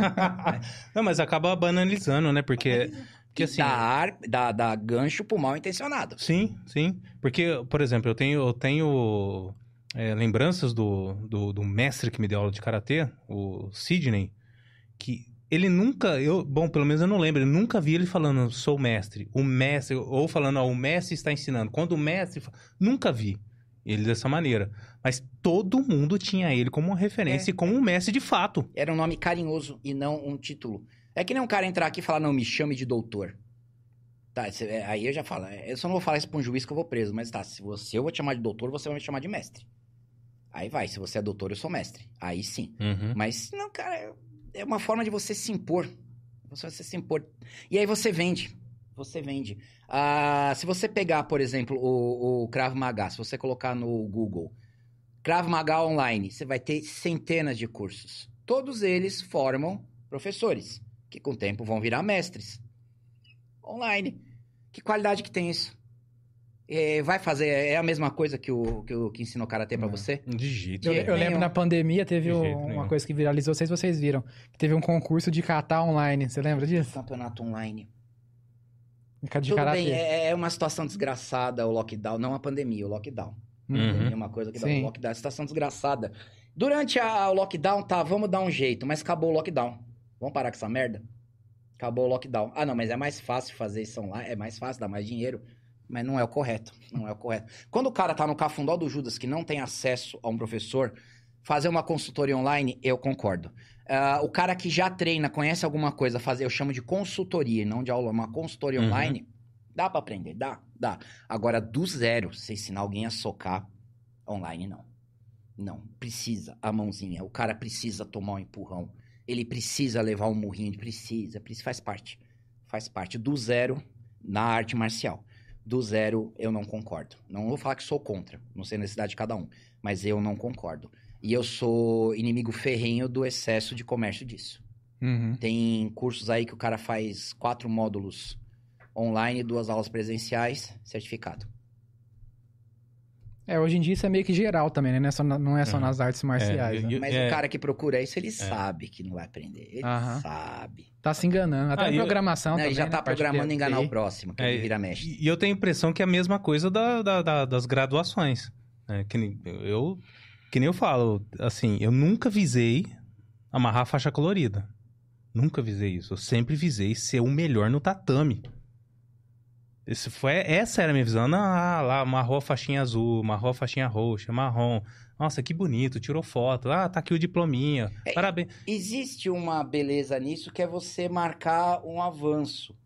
Sim, Uhum. Mas não é objetivo, sim, né? Sim. sim, E outra, né? Faixa preta que não treina apanha de faixa branca. sim. Entendeu? A faixa preta tinha que ser a manutenção. É, no Kung Fu, eu tenho muita história disso, de, de graduações que, assim, passaram a nem ter mais luta. Nem tem mais luta. Eu lutei pra ser faixa preta. Tem cara depois da minha geração que não, e aí? E aí, não, as formas são suficientes. Não, tá vendendo, tá vendendo. Tá vendo? Começa a não ter tanta gente marrenta no mercado, você começa a ensinar algo mais fácil. Tem que mudar a metodologia às vezes, tem que mudar. Uhum. Mas você tem que explicar, olha, eu não tô te fortalecendo tanto, né? É, eu sei que tá tarde, mas eu quero fazer mais uma história. Uma menina chegou Manda na minha academia, ela tinha feito um Krav Maga famoso, tá? Certo. Não Imagina sei qual como é que seja. ela, Não sei é, qual era como é que era a aula, não sei, mas tinha vindo de alguém renomado. Uhum. Aí lá, batendo um saco de pancada, minha aula basicamente nisso é saco de pancada, vai chute e soco. Aí ela socava e falava, nossa, se pega em alguém, hein? E batia, falava, falava, tá brincando, porque era um soco que não era um soco, não era nem uma massagem. Aí tá, eu falei, não, faz mais força, faz mais força. Aí eu coloquei um aparador de chute, aquela almofada na coxa, falei, ó, chute circular. Aí ela deu uma canelada e falou, nossa, se pega em um, hein? Aí comecei a ver que era sério. Você acredita mesmo que esse chute derruba alguém? É claro, eu larguei o aparador e falei, pode bater na minha coxa com toda essa força. Lógico, se fosse alguém que treina de verdade, se fosse, eu não, ia, fazer, isso. né? Não, eu não sou burro. Mas eu tava vendo o chute dela. Eu só não esperava o que ia acontecer. Ela ficou meio assim, eu falei, não, chuta. Aí ela deu um totozinho, eu falei, não, chuta pra me derrubar. Te dou dois meses de aula se você me derrubar. Ela pegou e deu uma canelada. A canela dela voltou, né? Ela de volta, Aham. e ela caiu no chão com a mão. Ela nunca tinha chutado nada com força. Aí assim, eu não sou de aço, mas eu sou uma pessoa mais dura porque eu já tomei muito mais pancada. Eu sou homem muito mais pesado e treino. Ela machucou a canela me chutando. Só que o professor antigo dela dizia que ela ia derrubar um homem com aquilo que ela estava fazendo. Você entende que esse cara estava matando a menina? Ele não estava falando que se ele enfiasse a fa... ela enfiasse a faca ia resolver. Ela estava falando que o soco dela e o chute dela conseguiam derrubar alguém. Não era nem, nem algo de iniciante. Né? Que diabo ela fez nessa escola e ela saiu com essa mentalidade. Aí o que ela tinha dois caminhos: continuar comigo e, e vamos aprender, ou voltar para a escola antiga. O que, que ela escolheu? Voltou. Deve estar dando aula hoje. é, é. Tem gente boa na arte marcial, tem gente boa. Por isso que a gente tem que eliminar os ruins. Tem que Uhum. dar espaço pro bom. É por isso que eu gostava do- dos jiu-jiteiros que entrava nas academias, Os desafiava. Pit Boys. É, vamos ver se se afasta de verdade mesmo. Ele fez até um vídeo desse sobre Quem isso daí, né? apanhava Boy. é porque não estava preparado. Você entrar na minha academia, ah, vamos fazer uma, uma lutinha. Não te conheço, é briga. É briga. E se eu achar que eu não posso com você, eu vou puxar uma faca que faz parte da minha luta. É, mas não é coisa de homem, tá? Eu sou o cara vivo e você é o morto. né? Não, não sou atleta, né? Também não sou burro de pegar um profissional. Mas se o cara entra na minha casa pra me desafiar, o que que garante que a regra vai ser garantida? Vocês entendem? Então, né? não tem como. Um cara entra e fala, tá, vamos, vamos fazer na manhã. Não, a hora que você começar a se dar bem, ele vai te dar um murro, vai te derrubar e falar, ó, ganhei. Então, ou é ou não é. A luta precisa ser num campeonato, num ringue, porque você tem um alfa, que é o juiz, e a possibilidade de processos, caso alguém saia da regra. Uhum. A regra é muito bem conversada, vai fazer o que tem que ser feito num campeonato. Desafio em academia, se você aceita a regra do outro, eu sinto muito, você, você mereceu apanhar. Nunca valeu no Vale Tudo apertar a garganta Uhum. e enfiar o dedo no olho. Nunca, nunca, nunca valeu. Por quê? Porque sabiamente quem fez a regra já estava avisando ganhar do outro. Porque quando você é agarrado, se você vai para a garganta ou para o olho, você tem mais chance. Então já não foi, já foi tirado isso da regra para que você pudesse chegar à vitória de um jeito um pouco mais tranquilo, não tranquilo. Os especialistas eram muito competentes. Mas você já tirava alguma coisa básica que o outro podia fazer instintivamente e acabar com a sua técnica. Então nunca o vale tudo valeu tudo. Ele era muito mais problemático e as pessoas que lutavam era- eram muito casca grossa, mas nunca valeu tudo. Então se você entra na minha casa, é pra valer tudo. É pra valer tudo. Inclusive o que eu tenho lá. Ah, não é coisa de homem. eu não vou ficar ouvindo isso. Mas é com que eu trabalho. Exatamente. Minha, eu, eu perco metade da minha aula mexendo com faca. Você vai usar, lutar só contra. Era muito comum, né? É, vamos fazer uma lutinha então, mas as porradas na manha, a hora do agarramento a gente faz firme. Ah, então, então a minha praia é na manha. Né? Aí, mas é burro quem cai nisso. É estratégia, é perfeito. Quem pede isso e o outro aceita, tá certíssimo. Tá certíssimo. É estratégia, arte da guerra. Uhum. Bom, o senhor mencionou agora mesmo, né, sobre a questão do Kung Fu, falou um pouco aí sobre sua trajetória. Você falou que nesse meio tem muito misticismo, né? O pessoal fala cada coisa. Tem, tem aquela questão, não sei se é verdade isso, né? Do, do famoso soco de uma polegada. Ah, tem, tem. Que que é isso? É isso aí, é, o Bruce Lee faz uma demonstração que ele joga o cara longe com um soco. O soco de uma polegada existe, mas aquilo que o Bruce Lee faz é uma demonstração. Uhum. Bruce Lee era um cara muito competente, era um pensador ó, comprovado, lutador tem dúvidas, porque não tem filmagem dele, existe. Eu adoro Bruce Lee, eu sigo o sistema dele, mas eu falo, a gente não tem vídeo dele lutando. Mas as teorias dele, as teorias dele são excelentes, são montadinhas. O soco de uma polegada é uma forma de você encaixar todo o corpo, é mecânica do corpo, num, num único momento. Só que o Certo. que ele faz em vídeo, que é bater no peito do cara e o cara é pra, cair pra trás, é uma demonstração é, vamos colocar meio circense, porque ele deixa o cara com o pé paralelo, ele empurra o cara. O soco de uma polegada, todo soco, na verdade, tem que ser de uma polegada, que é quando o soco tá chegando, você colocar todo o encaixe do corpo, todo o peso naquele momento, tá? Então, o soco de uma polegada é uma técnica válida, só que o que a gente vê Bruce Lee fazendo é uma demonstração. Aí o pessoal fica relaxando, aí põe a mão no outro e dá um soco. Pra que serve essa porcaria numa briga? Aí vem o pedreiro com a muquetada, arrebenta a sua cara, você fica chorando, né? Então é, é aquilo, tem é o iceberg, é válido, mas aí floreia pra ganhar dinheiro. Uhum. E a Bruce Lee queria demonstrar e não criar seguidores do soco de uma polegada. Sim, eu entrei Esse- nesse assunto que Esse você aí que é o treinado na folha de papel lá? A folha de papel implica em velocidade. é, rasgar uma folha de papel pendurada não é fácil, porém você consegue fazer isso sem saber socar. Você entende? Uhum. Não é porque o cara é, rasga a folha de papel que ele sabe dar um soco e derrubar alguém. Então você tem a realidade e você faz uma demonstração para mostrar a habilidade. Aí o espertinho vai lá e copia essa demonstração com um truque. Uhum. Entende? Eu comentei, a... eu, eu tenho Ti no Kung Fu. Ti é um conceito de energia, é traduzido como energia porque é um conceito. Na verdade, não é energia, é todo um conceito mirabolante, é que o chinês você não traduz, você interpreta.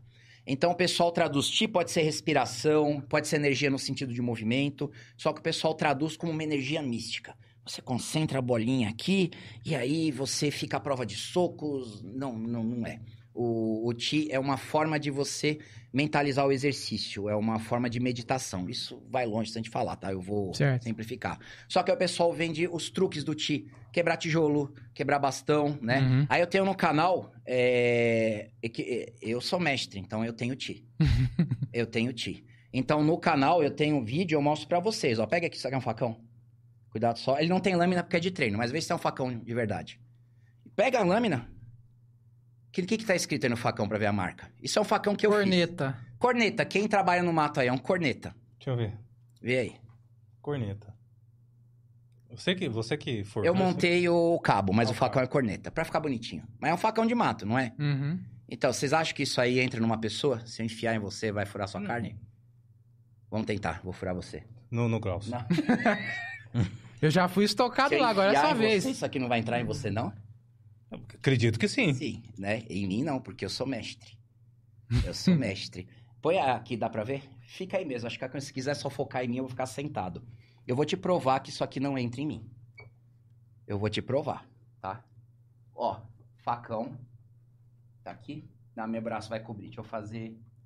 Vou fazer aqui que o braço não cobre. A câmera. Tá. Vocês estão vendo aqui que eu tô pondo na garganta, eu não tenho camiseta, não tenho nada. Eu só preciso um segundo de concentração, porque eu preciso invocar o Ti. Beleza?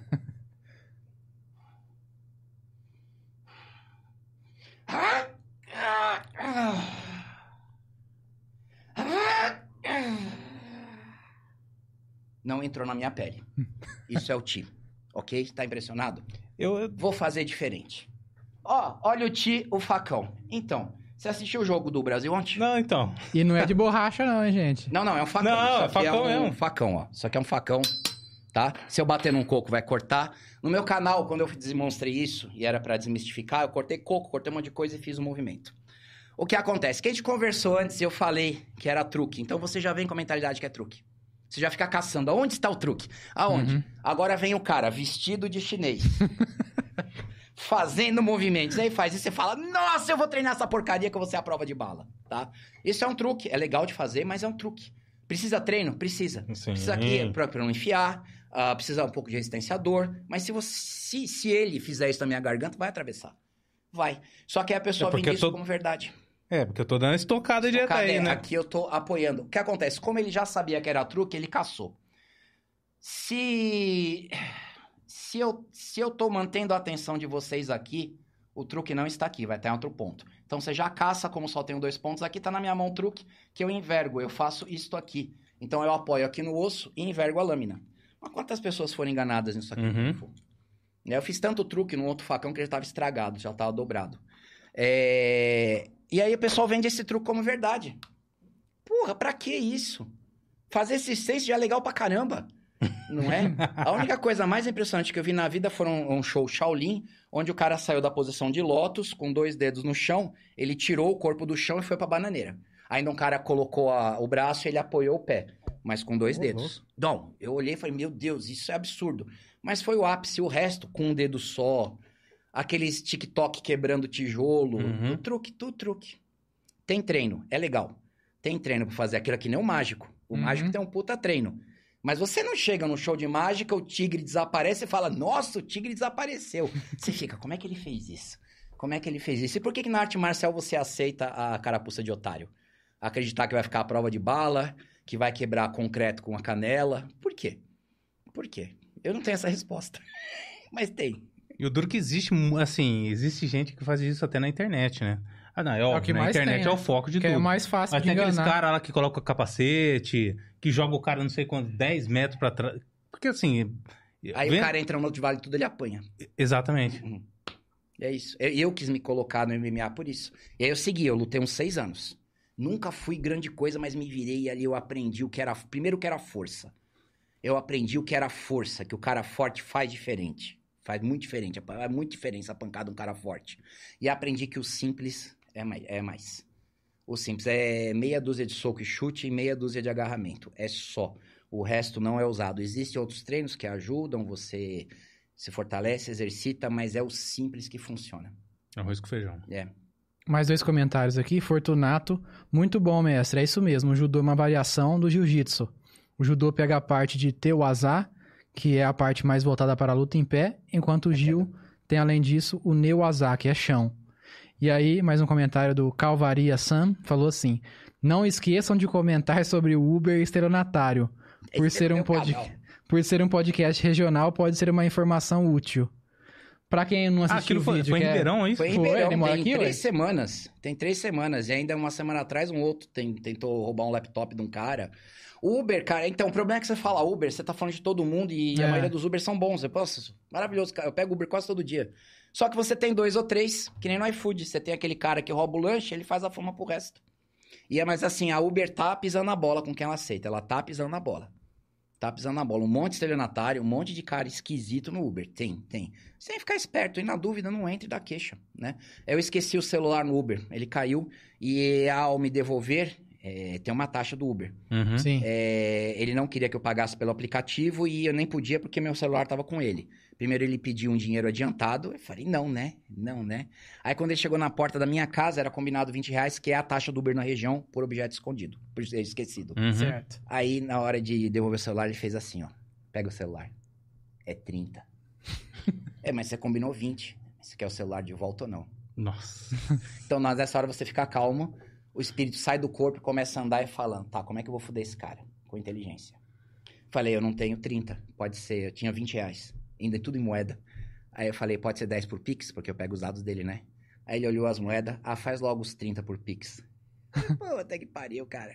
Você tá pedindo uma taxa mais cara do Uber. Eu, em Pix. Em Pix, pensei comigo. Aí fiz o Pix, peguei o celular na hora, liguei pra Uber, expliquei a situação. Eles falaram, você tem prova? Eu tinha tudo. Tinha até a imagem dele na minha porta, mandei. Aí ele foi mandado embora do Uber. Por conta de 10 reais. Deve ter correndo Bem 99 agora. É, é provavelmente. provavelmente. Eu, eu gravei a placa do carro dele por isso. Ah, mas não é por causa de 10 reais. O que mais assustou é que uns 10% de pessoas que assistem meu canal me condenaram de ter dado Ah. a queixa. Isso é assustador. Porque meu canal já é voltado que bandido bom é bandido morto. Só que o cara não considera isso um roubo. Não considera isso um roubo. Então eu fiquei meio assustado. Eu fiz vídeos falando a respeito. Apuração, né? É, é, É não, um filtro que você tá fazendo no seu canal. não, mas é mais louco. Mas assusta mesmo, né? O pessoal que já Pelo me acompanha público. fala, não, ele não te roubou. Claro que roubou. Ele não tinha obrigação de devolver. Claro que tinha. É apropriação em débito, é crime também. é, vinda de, de erro. Que ele Hum. não veio e pegou. Eu errei no comércio dele e ele pegou o celular. Então ele, ele sabia de quem era o dono. A partir daí, então. se ele não devolve. é- Uhum. é. Mas a apropriação é a vida de erro. Ah, sim. É, é o termo. Eu, eu- Entendi. Dois meses, dois meses a dois anos de prisão e multa. Não dá Uhum. nada. Mas Mas é crime, É né? Se o cara sabe, mesmo se não fosse, né? Se não tivesse positivado, ainda assim, né? O cara sabe que é seu. Mas essa é a média, cara. Essa é a média. Nós somos a minoria. Uhum. Nós somos a minoria. Por isso você precisa estar preparado. Nossa, Tá, você, você ainda foi bem calmo, né? Então, Então, é, e por- sábio. é, é porque, assim, não, o nervoso fica, E- mas é aquilo. É cirurgia. A raiva você joga no saco de pancada. A briga é uma cirurgia. Quando se eu tiver que brigar de faca com ele, não é eu vou cortar, não, não. Aquela veia ali que tá saltando. Eu só preciso encostar nela. É rápido. A hora que ele chegar perto, eu corto. É uma cirurgia. Não pode ter raiva. A raiva deixa cego. Então não é, não é brigar no trânsito. Brigar no trânsito você xinga, fica longe, mas contato físico é cirurgia. Sua vida depende disso. certo. Bom, vamos pro último assunto, um assunto bem Já divertido. 20 para as 11, né? Bem feliz. Ah, tem alguma coisa aí? Tem mais uma mensagem aqui do, do Marcos. Ele. Para o Marco, o princípio do Grey Man, o homem cinza, não chamar atenção nem ostentar todo momento. É válido ou apenas mais um marketing? Um abraço a todos, o podcast é demais. Vocês sabem o que é Grey Man? É o Uhum. cara que tenta passar desapercebido na, na sociedade. Ah, sim. Entendeu? Não é que nem o, o cara do clube de tiro que anda de chemag, de, de colete. Distintivo. É, não, não, não. É o cara que você anda na rua, você não sabe o que ele é. Né? Não anda com a camiseta escrito jiu-jitsu, nada Uhum. disso, né? Ah, eu não posso ser homem cinza porque eu sou homem público, não tem Sim. jeito. Mas sim, só que não cinza demais a ponto de nem no seu emprego perceberem que você é bom, né? Mas sim, quanto menos você chamar atenção, melhor. A não ser que seja vantajoso pra você.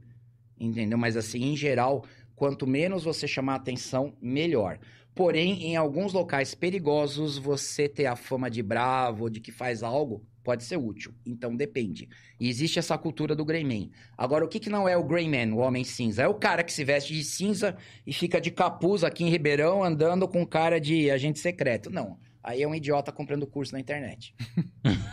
Entendeu? é isso. Ô, Marco, pra encerrar com um assunto bem feliz, bem legal, que é uma coisa que eu não queria deixar de te perguntar, né? Eu acompanho seu canal, sei que você passou por um problema com, com um seguidor stalker lá que tava te dando trabalho, né? Sim. Fora esse cara, teve, tiveram outros casos assim ou foi só esse mesmo que deu isso rolo? é feliz, bicho. É, é feliz porque o Bem cara pra sumiu. cima. Aconteceu, ele sumiu. Há quatro anos perseguindo um maluco, né? Perseguiu, a gente deu um jeito. Foram até pessoas que acompanham o canal ajudaram. Mas o que acontece? Como eu desbanquei alguns charlatões, algumas. Tem, tem história aqui para quatro podcasts, tá? Aham. Algumas escolas, até escolas grandes, né? Eu tenho inimigos no Japão, inimigos nas Filipinas, eu tenho, eu tenho. Nossa. Então, por quê? Porque eu desbanco, eu mostro. Eu- isso aqui é truque, isso aqui é mentira, eu mostro. E então você ganha alguns inimigos. Então, quando esse maluco tava no auge, alguns outros malucos se agruparam. Mas assim que eu acionei a lei e mostrei que eu achei, eu achei um maluco no interior do Rio Grande do Norte. Você entendeu o que é isso? Um louco de internet. Só pra entender melhor, esse cara era professor de alguma arte Não, marcial? é só imbecil. Ah. É só um imbecil que me odiava por um motivo que eu nem me odiava, por um motivo que eu nem, nem sei. É, então, é, é, eles conseguiram se agrupar. Só que assim que eu peguei esse maluco, eles debandaram. Mas de Uhum. vez em quando aparece alguém enchendo o saco, manda um e-mail, mas assim, meu endereço é público. Sim. Eu moro na academia que eu dou aula. Se você digitar Núcleo Dharma, vai aparecer meu endereço. Você acredita que ninguém foi lá até hoje? Ninguém foi lá até hoje, nem pichar minha parede, encher o saco, nada, nada, nada, nada.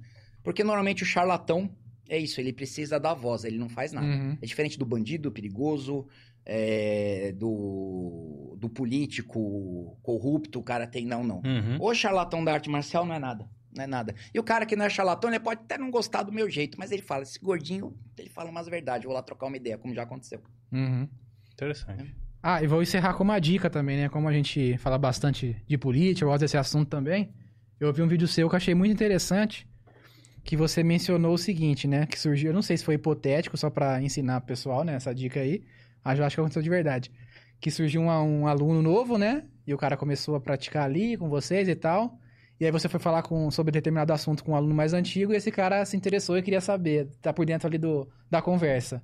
E aí você falou, cara, nem te conheço direito, eu vou abrir esse assunto com você.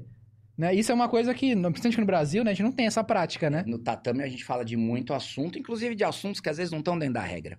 E aí o aluno novo que já quer. se- O, a- o erro ali foi do aluno velho, de iniciar Hum. assunto com quem ele não conhecia. O aluno Sim. Então, assim, tem um aluno que queria conversar sobre um assunto que não é muito usual. E aí tem alguém estranho no meio? Não, Sim. não, hipoteticamente, não era isso. Mas sei lá, vamos falar de comprar munições ilegais. Não era isso, não era isso, tá? Mas aí, aí tem um cara ali, nossa, munição é legal? Vou lá ouvir o que. Eu não sei quem é o cara. Uhum. Eu não sei, primeiro, se eu tô fazendo algo ilegal, supondo. Pode ser polícia. Segundo, pode me dedar pra polícia. Terceiro, ele vai ter, caso seja algo ilegal, ele vai ter na mão dele uma merda que eu fiz pra fazer o que quiser comigo depois. Então Uhum. você só conversa de certas coisas com pessoas de confiança e não no metrô. Grupo de WhatsApp também. não né? no WhatsApp, pelo amor de Deus, pelo amor de Deus, você conversa pessoalmente e com pessoas que você conhece e não com pessoas que você que simplesmente dizem que seguram a mesma bandeira que você. Aham, Isso é muito sério. É verdade. tá? Mas isso a gente marca uma outra vez pra conversar. Sim, sim. Isso dá assunto, acho que um programa inteiro, né? Dá. E realmente parece que o nosso-. Parece que o nosso pessoal é muito carente, né? De, de aliados, de representantes. Qualquer coisinha, o nego tá É abraçando, beijando e é o herói nacional. De inteligência, pelo amor de Deus, eu fico puto. Mas É. passou. Viu porque eu não bebo em podcast? é por isso. Certo? Ah, o Gil aqui falou só pra dar uma, mais uma lidinha aqui no, no chat antes de encerrar, só pra dar um oi, pessoal. que Tava comentando. Tivemos uma participação grande aí hoje na live. Mandar um abraço aqui pro Danilo Bortes. Cuidado com os nomes, hein? Ah, sim, eu tô Cuidado com os nomes, que meu pessoal é bom nisso, hein? Cuidado com os E, nomes. e, aí, o pessoal inventa novos também, Ó, né? É, tem, tem. Às vezes eu caio. Às vezes eu caio. É, Rafael Assim, Cavaleiro Verde, Esse é velho do canal. Alberto Ferreira, Paul Naref, Zero, ah, Fortunato, Mozart Talmon, deixa eu ver, Silvio Tavares, Pedro O'Connor, Ó, O Silvio Tavares aqui é de Ribeirão, hein, Silvio? Indico o Ah, é? podcast. Inclusive, ele é de motoclube. Depois eu converso com ele. Não sei se vocês têm interesse, não sei Opa! se tem. temos Aí, sim. se tiver interesse, Silvio, eu faço a ponte, mas depois conversa comigo, tá? Veterinário Mateiro novamente, um abraço pra ele e todos que participaram aí. Obrigado pela participação, principalmente quem for da região. E mesmo que não seja também, vocês podem perceber que tem muitos assuntos que são de interesse é, nacional, né? Sim, Por mais que você seja da daqui- região, vamos entrar em contato todo mundo, né? Sim, claro. É, é, vamos entrar em contato, tá na hora, né? né? Porque a gente já falou aqui sobre cerveja, a moça da MBL. Então são muitos assuntos assim que por mais sejam aqui com pessoas daqui, acabam convergindo aí pro, pro país todo, né? Que são temas variados. Tio Bravo. Você viu o assistiu lá o Brabo?